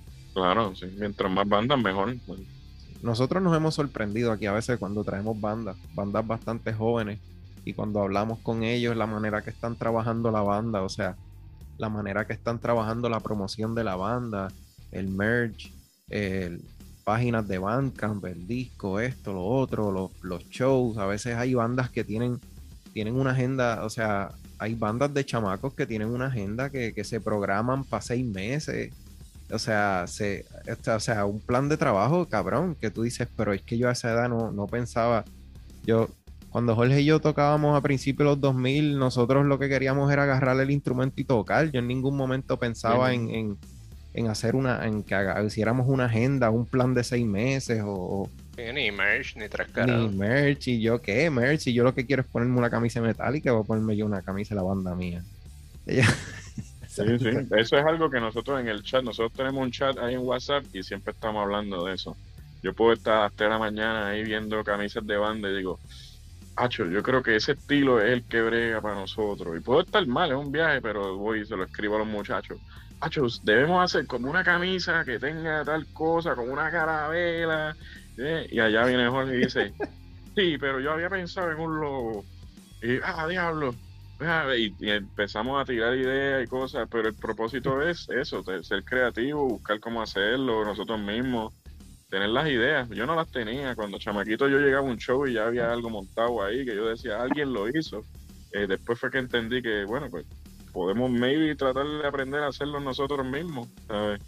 Eh, yo sí viví un poquito de la era de, de- de ir a llevar flyers a la universidad y a los shopping, a la plaza y todo eso. Pero Clásico. lo de internet nuevo así de, de- de Con el papel fosforescente porque era el más barato, rosita ahí, las fosforescente. copias ¿no? ahí, Que te dejaban ciego. de- sí, que eran ahí neón ahí. Eh, pero ahora, por ejemplo, yo veo chamacos que tienen toda esa habilidad en internet y saben todas las horas que tienen que postear todo y esto y lo otro. Y eso coge más tiempo que ir a repartir flyers. Eh, estar ahí súper todos los días en la compu y bregar con el social media. Y maybe no tienes que salir de tu casa tanto, pero te puedes coger días y días y están las, las personas en la compu haciendo que todo esto se vea perfecto. Y bueno, pues es una ese es el resumen de mucha gente. Cuando tú vas a la página de los grupos, tú dices, wow, todo se ve cabrón.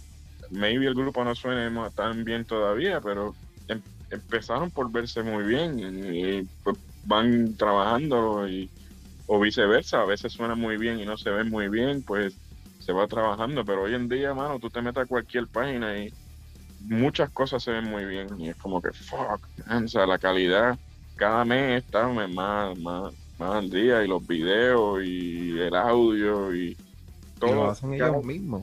Lo están haciendo ellos mismos, o si no, mucha gente que lo están haciendo ellos mismos y lo que no hacen ellos mismos están como que buscando, por ejemplo, yo no, pues, a nosotros lo que nos falta es alguien que nos haga una buena carátula, pues están buscando artistas o gente de aquí mismo, de nosotros mismos de aquí de Puerto Rico para hacer esos trabajos. Muchas bandas están eh, buscando recursos locales, fotógrafos locales, artistas locales para la carátula, eh, grabar en estudios de aquí, este, qué sé yo, muchos están masterizando aquí mismo. Todavía hay gente que, que- que todavía hay masterizaciones que se hacen afuera, pero, pero hay mucha banda que está usando los recursos que tenemos aquí. Y eso lo que hace es que le da entonces más, más fortaleza a la escena también, porque la, nosotros lo hemos hablado aquí, la escena no son solamente los músicos, son todas esas personas que trabajan para que esos discos y esos productos se, se den chévere. Este, No, todo eso es parte de la escena.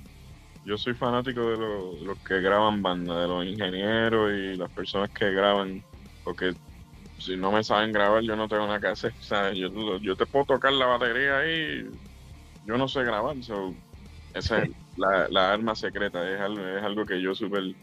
Esas son la gente que hacen que, los discos que a nosotros nos han cambiado la vida eh, hayan existido. O sí, la banda tocó, pero la banda es la banda. Todos esos micrófonos y todo eso esto y todo eso tonos y toda esa grabación, la calidad y el editaje, todo fue ingenieros de sonido, que yo no sabía eso como chamaquito.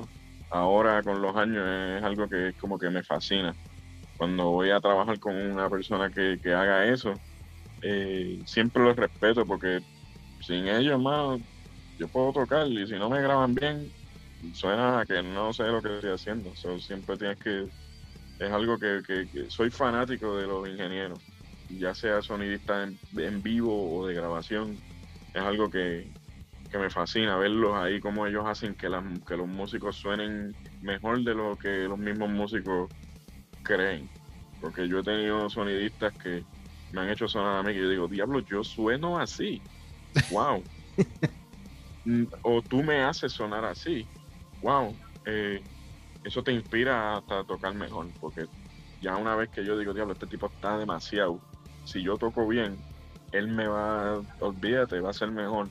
eso es algo que inspira a tocar mejor y hasta en las grabaciones también. Cuando tú estás grabando, si no tiene que ser un lugar profesional, pero si es un pana que, a uno le gusta, que, que, cree en el proyecto, y yo toco mejor para ese pana, para hacérsela fácil, para que él no tenga que sufrir conmigo y para que él pueda hacer un buen trabajo de sonido, tú sabes. Si él necesita que le den el más duro, pues vamos a dar, porque el, trabajo de los ingenieros es algo que yo, mano, las horas invertidas en ese en eso son increíbles yo toco la canción y me voy y después espero a que me lo envíen.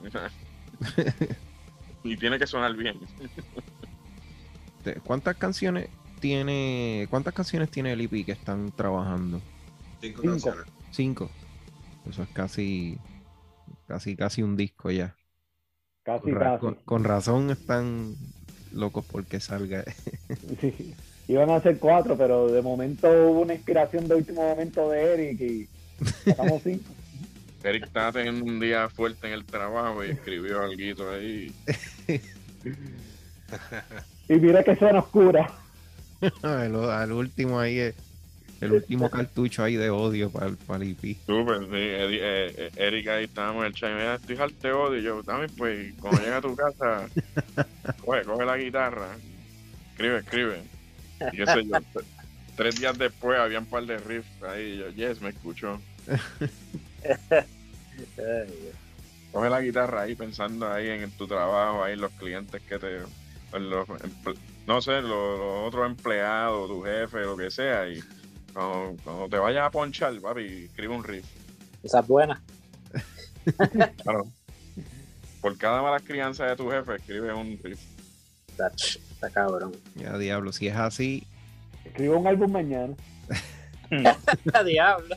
Como son los jefes hoy día, un disco va a ser, va a ser este, como Tony Iommi, que tiene yo no sé cuántos riffs guardados que no ha sacado, pues así va a ser Eric. Va a tener 1500 riffs ahí. Y más con el trabajo que yo tengo. yo hago eso, a veces estoy de, de, gira y tengo que tocar shows y pasa algo que estoy encabronado no siempre ayuda a tocar mejor, pero si encuentras como que ah, voy a usar este coraje, hoy sí que le voy a dar, porque chacho, estoy en cabrón. A veces tiene un buen show porque eso funciona para lo que hacemos. Y la eh, batería que es súper físico, algo bien físico. Por ejemplo, hace en esta última gira tuve problemas con. teníamos una máquina esa de humo que tira humo para las luces y que todo se ve bien exagerado. Y hubo un día que como que se desprogramó y estaba tirando a lo loco y me estaba ahí cerquita la batería y me tiraba en la cara. Y yo le gritaba al pana mío que estaba de Drumtech, este Daviel, Daviel Pérez, que es puertorriqueño, que él toca, tocó aquí con muchos grupos y pues él estaba por allá ayudándome. Y, yo le gritaba, cabrón, apaga esa mierda, que no podemos pirar. Y él, me, él estaba texteando al sonista a nosotros allá para que le diga el tipo y nadie estaba, se desprogramó y no, no podían descifrarlo. Y yo estaba tan encabronado pero tuve un buen show, le di duro y toqué bien, pues una hora. Y David me dijo después, loco, pero tú estabas dándole duro. Y yo, bueno, estaba encabronado de verdad. Y no puedo, no puedo parar el show, no puedo bajarme, no puedo, tengo que aguantármela y fake it, ¿sabes? Pero legítimamente yo estaba molesto, pero es, logré usar ese coraje para decir, ahora tengo la energía, vamos a tocar. Y bueno, pues después se me quitó, porque cuando acabé ya estaba como si hubiera ido al gimnasio, tú sabes. Pero quería romper la máquina esa, de verdad, quería eso. Yo le preguntaba a los panas míos de allá, en inglés, les preguntaba, ¿cuánto cuesta esa mierda? Pues, que me la descuenten. Descuéntamela del próximo cheque. No me pagues por tres semanas, pero la voy a romper. Este, pero era un ejemplo de, cositas bobas que pues usar el coraje para lo que tenemos que hacer, ¿sabes? Creativamente también es posible, mano. Muchas frustraciones, bad trip. Yo estaba deprimido en el estudio, deprimido con cosas de relaciones o familiares, cosas genuinas, tú sabes. Y veo cómo carajo yo hago, que es, cómo yo utilizo esto para hacer buen arte, o arte dark, o lo que sea, que sea como, como uno lo defina. Y es, bien nítido. Cuando a veces uno no se da cuenta cómo uno lo hace, pero después yo escucho las canciones y yo me, me acuerdo en el estado de mental que yo estaba en ese momento o algo así, y pues me fascina.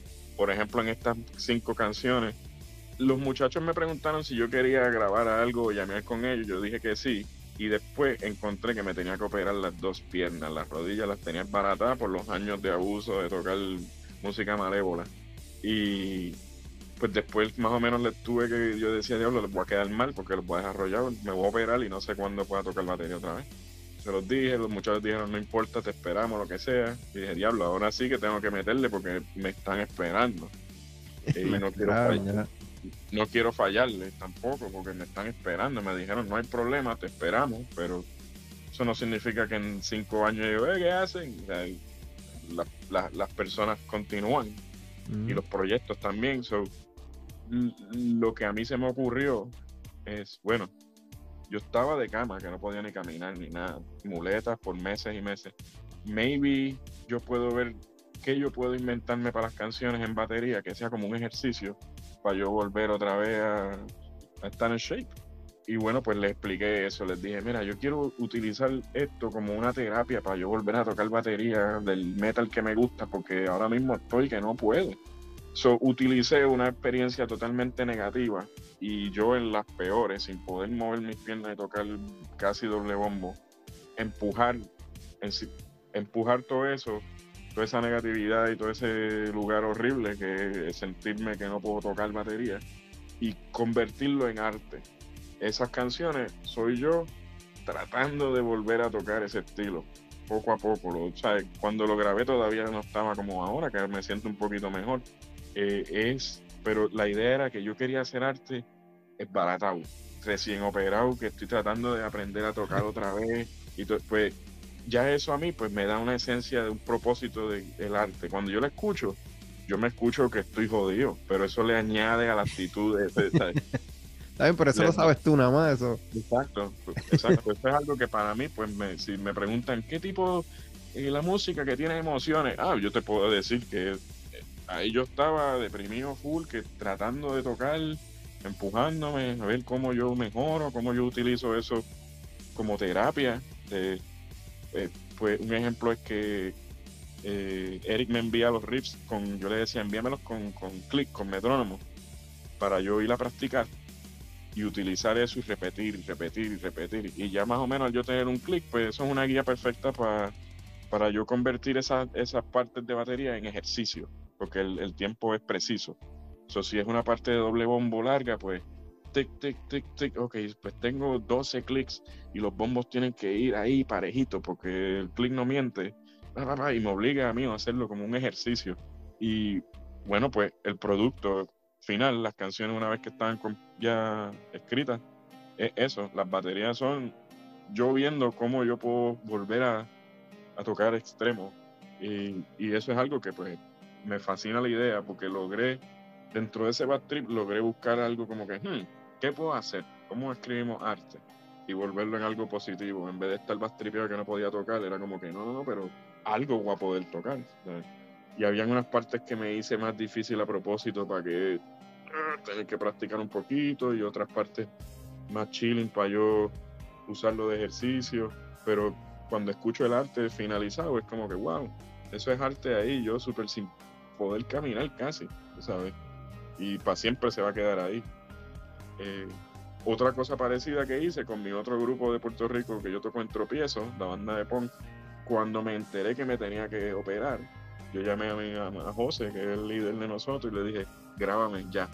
Yo estaba embaratado con las piernas que me iban a operar la semana después, el mismo viaje. Yo quería escribir un par de canciones, yo en la peor condición física que yo he estado en mi vida, eh, sin poder mover las piernas, y eso es lo que yo hago, tú sabes. Y pues ahora yo escucho esas canciones y pues se oye bien porque está grabado y ya, y, pero yo me escucho súper cansado, tratando de ah, sobrevivir la canción. Eh, pero eso lo oigo yo, nadie lo oye. Si yo no le digo eso a nadie. Pero eso es algo de yo siempre seguir justificando, buscando inspiración de qué es lo próximo, qué, cómo estas canciones me inspiran, cómo esto. Ah, pues las canciones de Omnifarian nuevas me ayudaron a mí a volver a tocar batería y a caminar bien y, al yo llamear con ellos, pues también fue algo fresco porque somos panas y todo eso. so, eso es algo que para mí, pues esas canciones tienen en especial. Que eso es algo que maybe la gente no distinga ni escucha, pero de parte de, de, de mi parte, eso está súper todo plasmado en esa música. De, eso, ¿tú te, ¿tú te recuperaste 100% después de la operación, José? ¿O, o no estás 100%? ¿Estás ahí No. grinding? Yo estoy empujándome hasta que no aguante más. Eh, estoy trabajando en recuperarme, haciendo los ejercicios, tratando de aprender a cuidarme, porque no necesariamente sé todo. Estoy tanteando todos los días. Pero ahora mismo me fui de gira y toqué treinta y pico de shows, mano, y pff, una hora y pico. Y habían días que no podía. O sea, habían días que no podía, habían días que sí. Es, es bien loco. Me siento mejor que hace un tiempito atrás, pero me siento diferente. No, no igual pero no me voy a quitar de tocar. Voy a hacer todo lo que tenga que hacer, aprender técnicas nuevas, esto, lo otro, a ver hasta dónde. Y yo voy a seguir tocando batería. Si tengo que bajarle un poquito al doble bombo aquí y allá, ah, pues está bien, pero hasta que no me pueda mover, ¿sabes? Eh, Y ya, me, y eso. Si no, pues después tocas balada, que se joda. súper, ya yo, ya, ya, si me llaman un reggaetonero, mano, ya yo. Eh, pero sí, este, esa, las canciones nuevas me ayudaron a mí a, a enamorarme de esta cosa que tanto me gusta y, y a volver a, a- a sentirme que podía tocar un poquito, aunque fuese en el momento me sentía, pues por lo menos puedo un poquito. Eh, y de ahí entonces pues yo me sigo empujando. Eh, también es que pues yo estaba tratando de hacer estas giras que acabo de hacer y en aquel entonces, hermano, no había forma de yo sentarme a tocar esa música ya necesitaba algo. eh, eh, la, la idea de ir al estudio todos los días y llamear con los muchachos me sacaba de mi casa, me, me hacía caminar, tienes que ir al estudio, tienes que... todo eso me inspiró súper yo mejorar en general. Creo que por eso para mí esas canciones también son especiales. Y además de que las baterías son casi one take, casi, casi. Como que no, yo no revisité. Estaba grabando, hacía una parte, ta, ta, ta, y cuando me cansaba paraba y lo seguía de ahí en adelante. No revisitaba, arreglar cositas, ni déjame coger ese corte solo, déjame, porque quería ca- capturar la esencia lo más, lo, lo más lo, lo más primitivo posible en cuestión de que soy yo tocando sin mucho editaje, sin, sin mucha pausa, sin eh, habían canciones que pues si son cosas más brutales pues me canso más rápido, so, tocaba toda esa sección hasta que se me acababa la gasolina. La escuchaba y decía, ah, eso está bien, eso se queda. De ahí en adelante continuaba, pero no revisitaba cositas así. pa- Yo quiero que el corte que haya hecho improvisado se oye bien, no le quita la guitarra, no le quita al bajo, no le quita la voz, eso se queda. Y eso es también otra cosa que me, que me hace sentir que esas canciones son especiales, que me escucho haciendo medio improvisado, medio one take. Tú sabes, ya yo más o menos tenía una, una idea de la estructura, de ciertos patrones de los bombos y de las guitarras, pero los cortes y las acentuaciones estaban bastante abiertas a cómo yo me siento ese día grabando. Y, y bueno, porque las baterías son bastante, las hice, hice las cinco en un día, en un par de horitas ahí, súper sin pensarlo mucho. Primera canción, tan, tan, tan. Gaby estaba en el cuarto y me decía, a mí me gusta. Y la persona que me estaba grabando, José Ibáñez, también me decía, a mí me gusta. Y yo, pues, pues ya, pues ya está, vamos a la próxima. Siempre respetuando que las personas con las que estoy trabajando estén, estemos de acuerdo con el proyecto, ¿verdad? Como que si estoy con más personas y ellos dicen, a mí me gusta, y aquella otra persona dice, a mí me encanta. Y yo digo, bueno, pues, pues ya, no tengo que pensar más nada. O sea, es- es- eso es lo que yo quiero, que esté todo el mundo contento con lo que con mi parte y después le toca a los demás, tú sabes. Saludito a José, a José Ibáñez, que es panita. Súper, ese es mi uno de mis mejores amigos, así que de las primeras personas que me sacaron de Puerto Rico a irme a girar por ahí y todo eso. Yo diría que la primera persona que me sacó de aquí a tocar shows fuera de Puerto Rico fue. José, José de los buenos. Tengo que ir por la tienda, que tengo un disco allí hace tiempo que no he ido a buscar. Muchachos, vamos a lo que nosotros, antes de irnos, lo que nosotros conocemos como el playlist aquí en el podcast, que es más o menos tirar al medio nombres de grupos, artistas o, o música que ustedes han estado escuchando estos últimos días. No tiene que ser necesariamente rock, aquí la gente tira lo que les dé la gana. Este, pero nosotros siempre tenemos esa curiosidad como fanáticos de la música, a qué ustedes les han estado metiendo en estos días, a qué, a qué le han estado dando duro, si, si escucharon algo nuevo, si revisitaron algo viejo, a qué le dieron últimamente.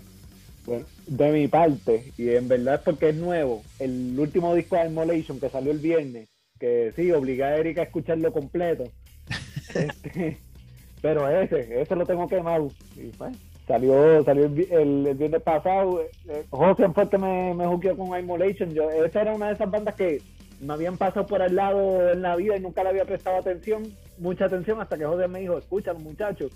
Mira, sí. Eh, por lo menos en mi parte, esa, esa es la, la última que, que- Ah, y, y los últimos singles de Dark Funeral. ¿Quién sigue? Eric, ¿qué has escuchado en estos días? Yo, yo en estos días yo me he quedado pegado escuchando mucho Ghost. Ah, Especialmente- Diablo Ghost. No es algo como que súper pesado como los muchachos, pero de, de- de vez en cuando me gusta escuchar algo diferente. Pero Ghost está cool. Y en lo último que han hecho, están como que volví, como que Exacto, ¿estaba escuchando lo último o...?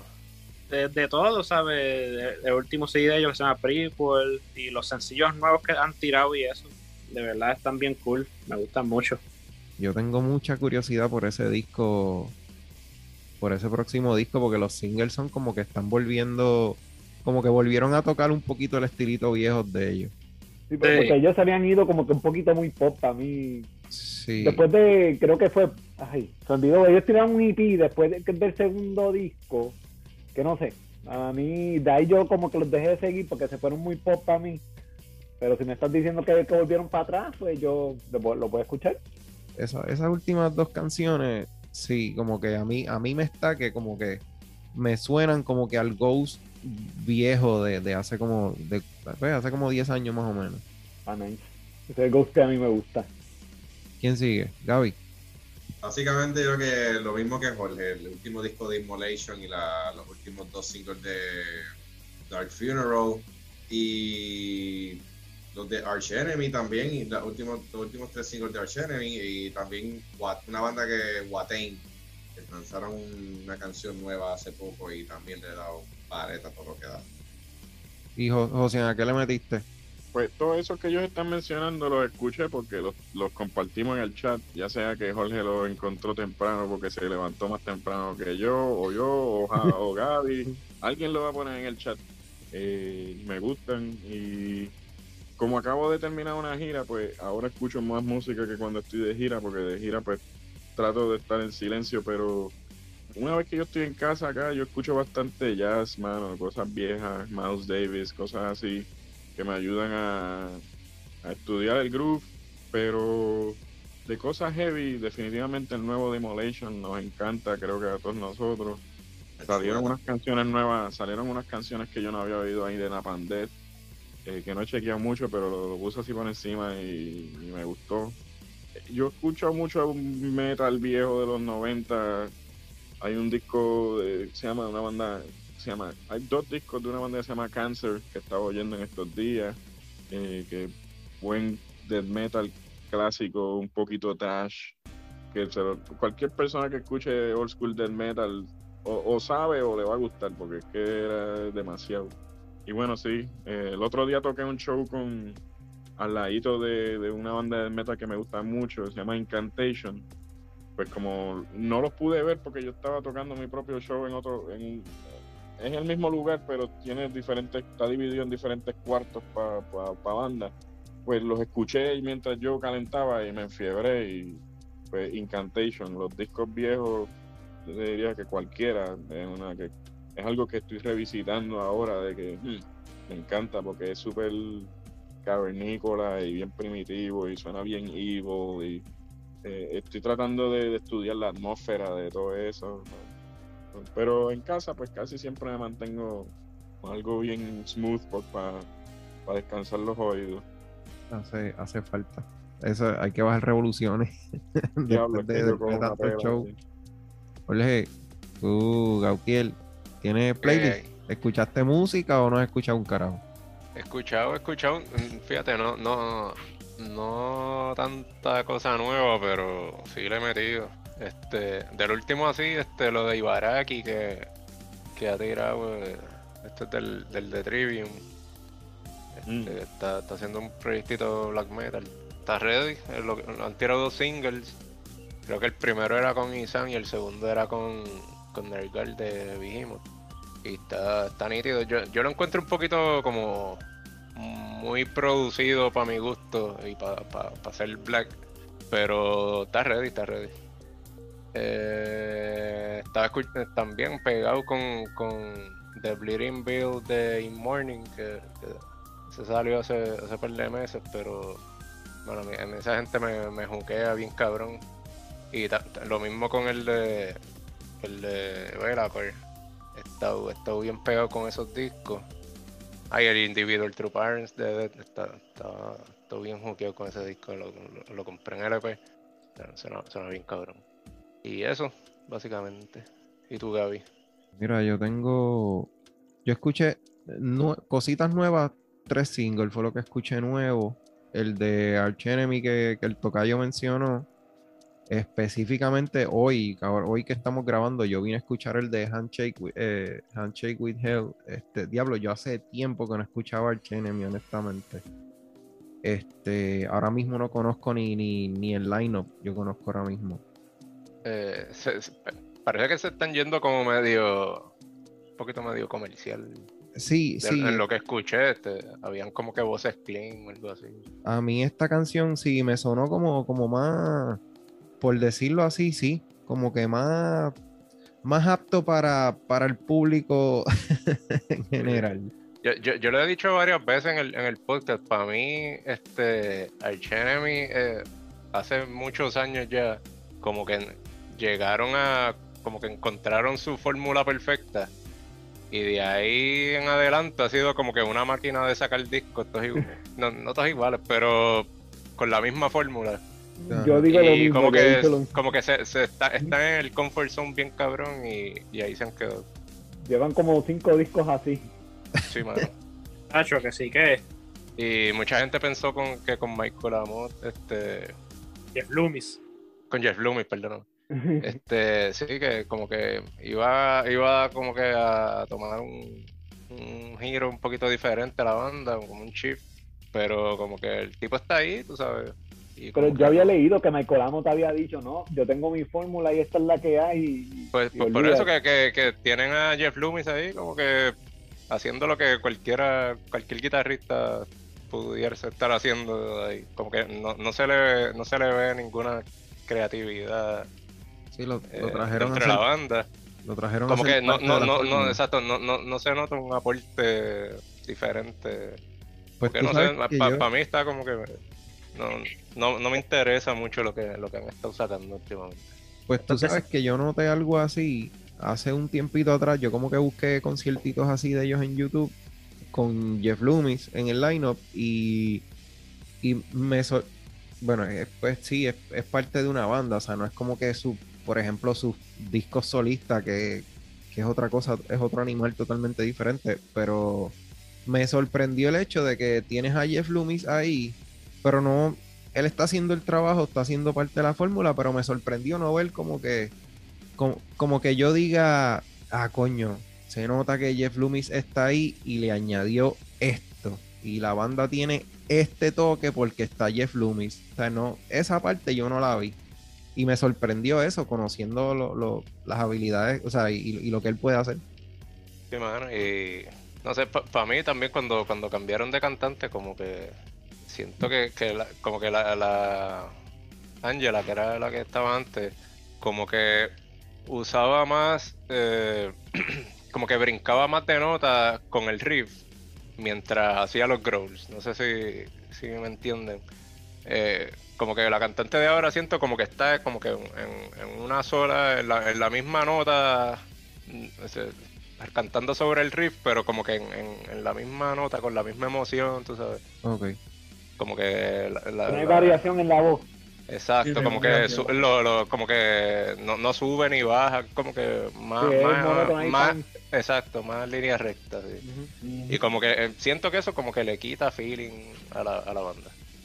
Ahí pateando el Enemy, segmento nuevo de Rock and Birra. Esto se convirtió en tirándole tierra a Arch. Hacer cartita, se recibe una cartita, pues. Y mala mía, Arch Enemy, si nos está escuchando Jeff Loomis, pues sorry, pero es que pues somos fanáticos de la música. Cojones. Mira, pues yo Yo- escuché, Yo, yo turé con ellos y son, son gente bien cool. No, ellos no- son dioses, cabrón. Pero, pero te Para digo como que en, en, en releases nuevos, para mí, mano, como que de un tiempo para acá, como que encontrar el comfort zone y ahí, y ahí se han quedado. Yo no he escuchado lo nuevo, no, no, no le he prestado atención. Casi siempre yo espero estar en casa tranquilo y lo chequeo para estudiarlo y eso. pues mira, además de Arch Enemy, tengo el, el más reciente de Ghost, eh, que Eric lo mencionó, este, específicamente el de Call Me, eh, Call Me Little Sunshine. Esto está en el mismo single que salió, es- o sea, ahora está, están en el mismo single con la de Hunter's Moon, que Hunter's Moon yo lo había mencionado, que esa es la canción que salió en el soundtrack de la, de la edición esa nueva de, de la película de Halloween. Este, mano, me gusta, los dos. Este me gustó, Hunter's Moon me gustó, pero yo creo que es por lo que estábamos hablando. Yo creo que es porque me dan, me da la impresión de que, de que se acerca más al estilo viejo de ellos, que tiene como que este toque setentoso, Blue Oyster Cult, este, es- ese estilo setentoso que en verdad yo pienso que a ellos le queda, le queda mucho mejor que lo, que lo último, así que me acuerdo que escuché. Creo que el disco sale, creo que es en marzo que sale el disco, el, el Sí. disco de, de Ghost. En verdad tengo Yo no, mucho- he- yo, yo no he escuchado los singles nuevos, pero yo los sigo en social media y las fotos que están poniendo en los conciertos están demasiadas. Así, la, la producción y los disfraces y todas esas cosas que a mí me gustan, todo se ve bien exagerado. Y yo lo, mientras Sí. viví en New Jersey, los vi dos o tres veces, como que la primera vez no eran tan grandes y los vi en un sitio normal, y la segunda vez ya eran más grandes y el sitio estaba mejor. Y cada vez se ha puesto como más exagerado. La última vez los vi abriendo a Iron Maiden. Y bueno, pues cuando tú le ves a Iron Maiden, tú eres lo menos importante del show, porque whatever, la gente quiere ver a Iron Maiden. Y pues tocaron un set cortito, la tarima pues eh, solamente pueden usar un espacio y no, no tenían la superproducción que ellos tienen. Pero las nuevas ahora tú miras las fotos en Instagram y eso y se ve súper todo así bien exagerado, hasta los disfraces, la coreografía, todo, es como que diablo. Además de la música, te trae una experiencia de un show más allá de las canciones, tú sabes que, que en vivo a veces hasta eso hace que diablo esa canción está demasiado porque ahora puedes ver como, como los colores y las luces y cómo los músicos se menean en esa Sí. So, no he escuchado, no he escuchado los singles nuevos, pero por lo menos dejándome llevar por las fotos y eso se ve exagerado. Sí, está, ellos siempre, toda esa cuestión de, de, de, eh, la parte teatral de, de, A mí me fascina todo de eso. dar un show, ellos de verdad que le, le, le, le meten énfasis a eso. Porque además de uno tener que tocar bien, porque si eres un guitarrista, bajista, baterista, tienes que tocar bien, pero también tienes que tener un personaje y no salirte del personaje y esto y, y, y, y entretener a la gente. Eh. Eso es, diablo, eso es un... Yo no sé si yo pudiese hacer todo eso, además de preocuparme por tocar bien, tengo que verme el, el maquillaje perfecto y el traje perfecto y eso es incómodo también. Es como que diablo, mano, ¿sabes? Pero me gusta ver los grupos así, que se vean todos como que diablo, papi, eso es mucho trabajo, ¿sabes? Mucha preparación. Las prácticas no son nada más que para tocar las partes, es para coreografía, esto. Y en esta parte, nosotros caminamos para la izquierda y ustedes para la derecha, y el papa se va derecho solo, y la luz va a ir encima de él, y todo eso, eso son ensayos y ensayos y ensayos y ensayos de que es algo que me impresiona cuando veo ese tipo de producciones como que diablo bro si yo estoy alto ya de ensayar imagínate estar en eso Pues, dentro de un suit y una careta y 20 mil mierdas. exacto y, y, chacho, no, no. Y a veces me gusta y no, no me tiene ni que encantar la música, pero voy y puedo ver ese grupo en vivo porque yo sé que el show va a estar demasiado. Pero me gusta, me gusta. Pero no escucha, eh, ahora que Eric dice que estaba oyéndolo, lo voy a escuchar porque me, me dio curiosidad. Tan bueno, a mí, a mí me gustaron, me gustaron esos últimos dos singles. Y escuché también los de aquí, este Space Corolla, que son puertorriqueños. Eh, esto es un trío, mano. Los muchachos tiraron eh, hace como una semana, de hoy que estamos grabando, hace como una semana tiraron un single que se llama Worlds Around. Eh, mano, la canción me, me, no me esperaba lo que escuché ahí. La canción como, la tuve que poner como tres veces porque la canción está bien cabrona. Esto, esta canción a mí me dio una mezcla entre, entre pop punk, punk, prog- rock progressive, unos cambios, unos contratiempos, una, una, yo no sé ni cómo explicarlo, pero una cosa tan y tan cabrona. Yo hace, un tiempito estaba tratando de traer los muchachos acá, yo si no me equivoco, no sé si el sol de hoy, pero lo último que, que conocía de ellos es que eran un trío. Yo había conocido la música de ellos porque me topé con un cover que ellos tienen en Spotify de...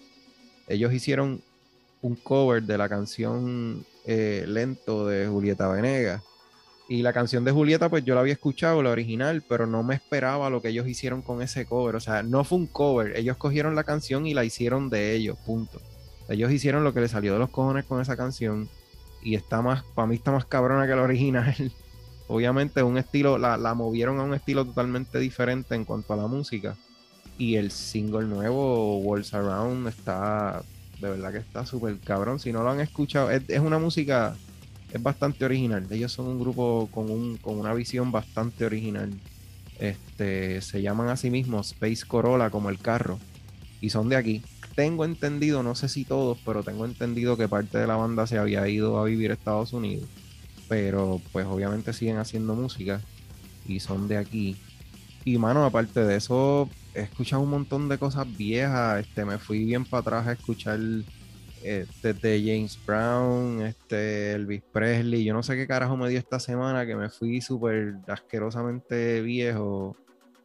BB King, BB King es un poco más para acá, pero siempre, siempre tengo mis momentos de BB King, Clapton. Pero le di, le di bastante duro a James Brown en estos días, por alguna razón.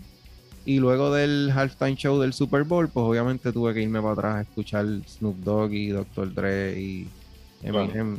Soy Eh. fanático de ellos también. A mí me pasa todo eso, yo, yo sí me gusta toda esa época de hip hop porque, por ejemplo, Dr. Dre, los beats siempre estaban buenos. So, Sí. para mí, para, para practicar beats, aunque a veces en ese tipo de canción escucho que la batería no es ni de verdad a veces. No sé si es de verdad o no, porque, pero suena como que puede que no.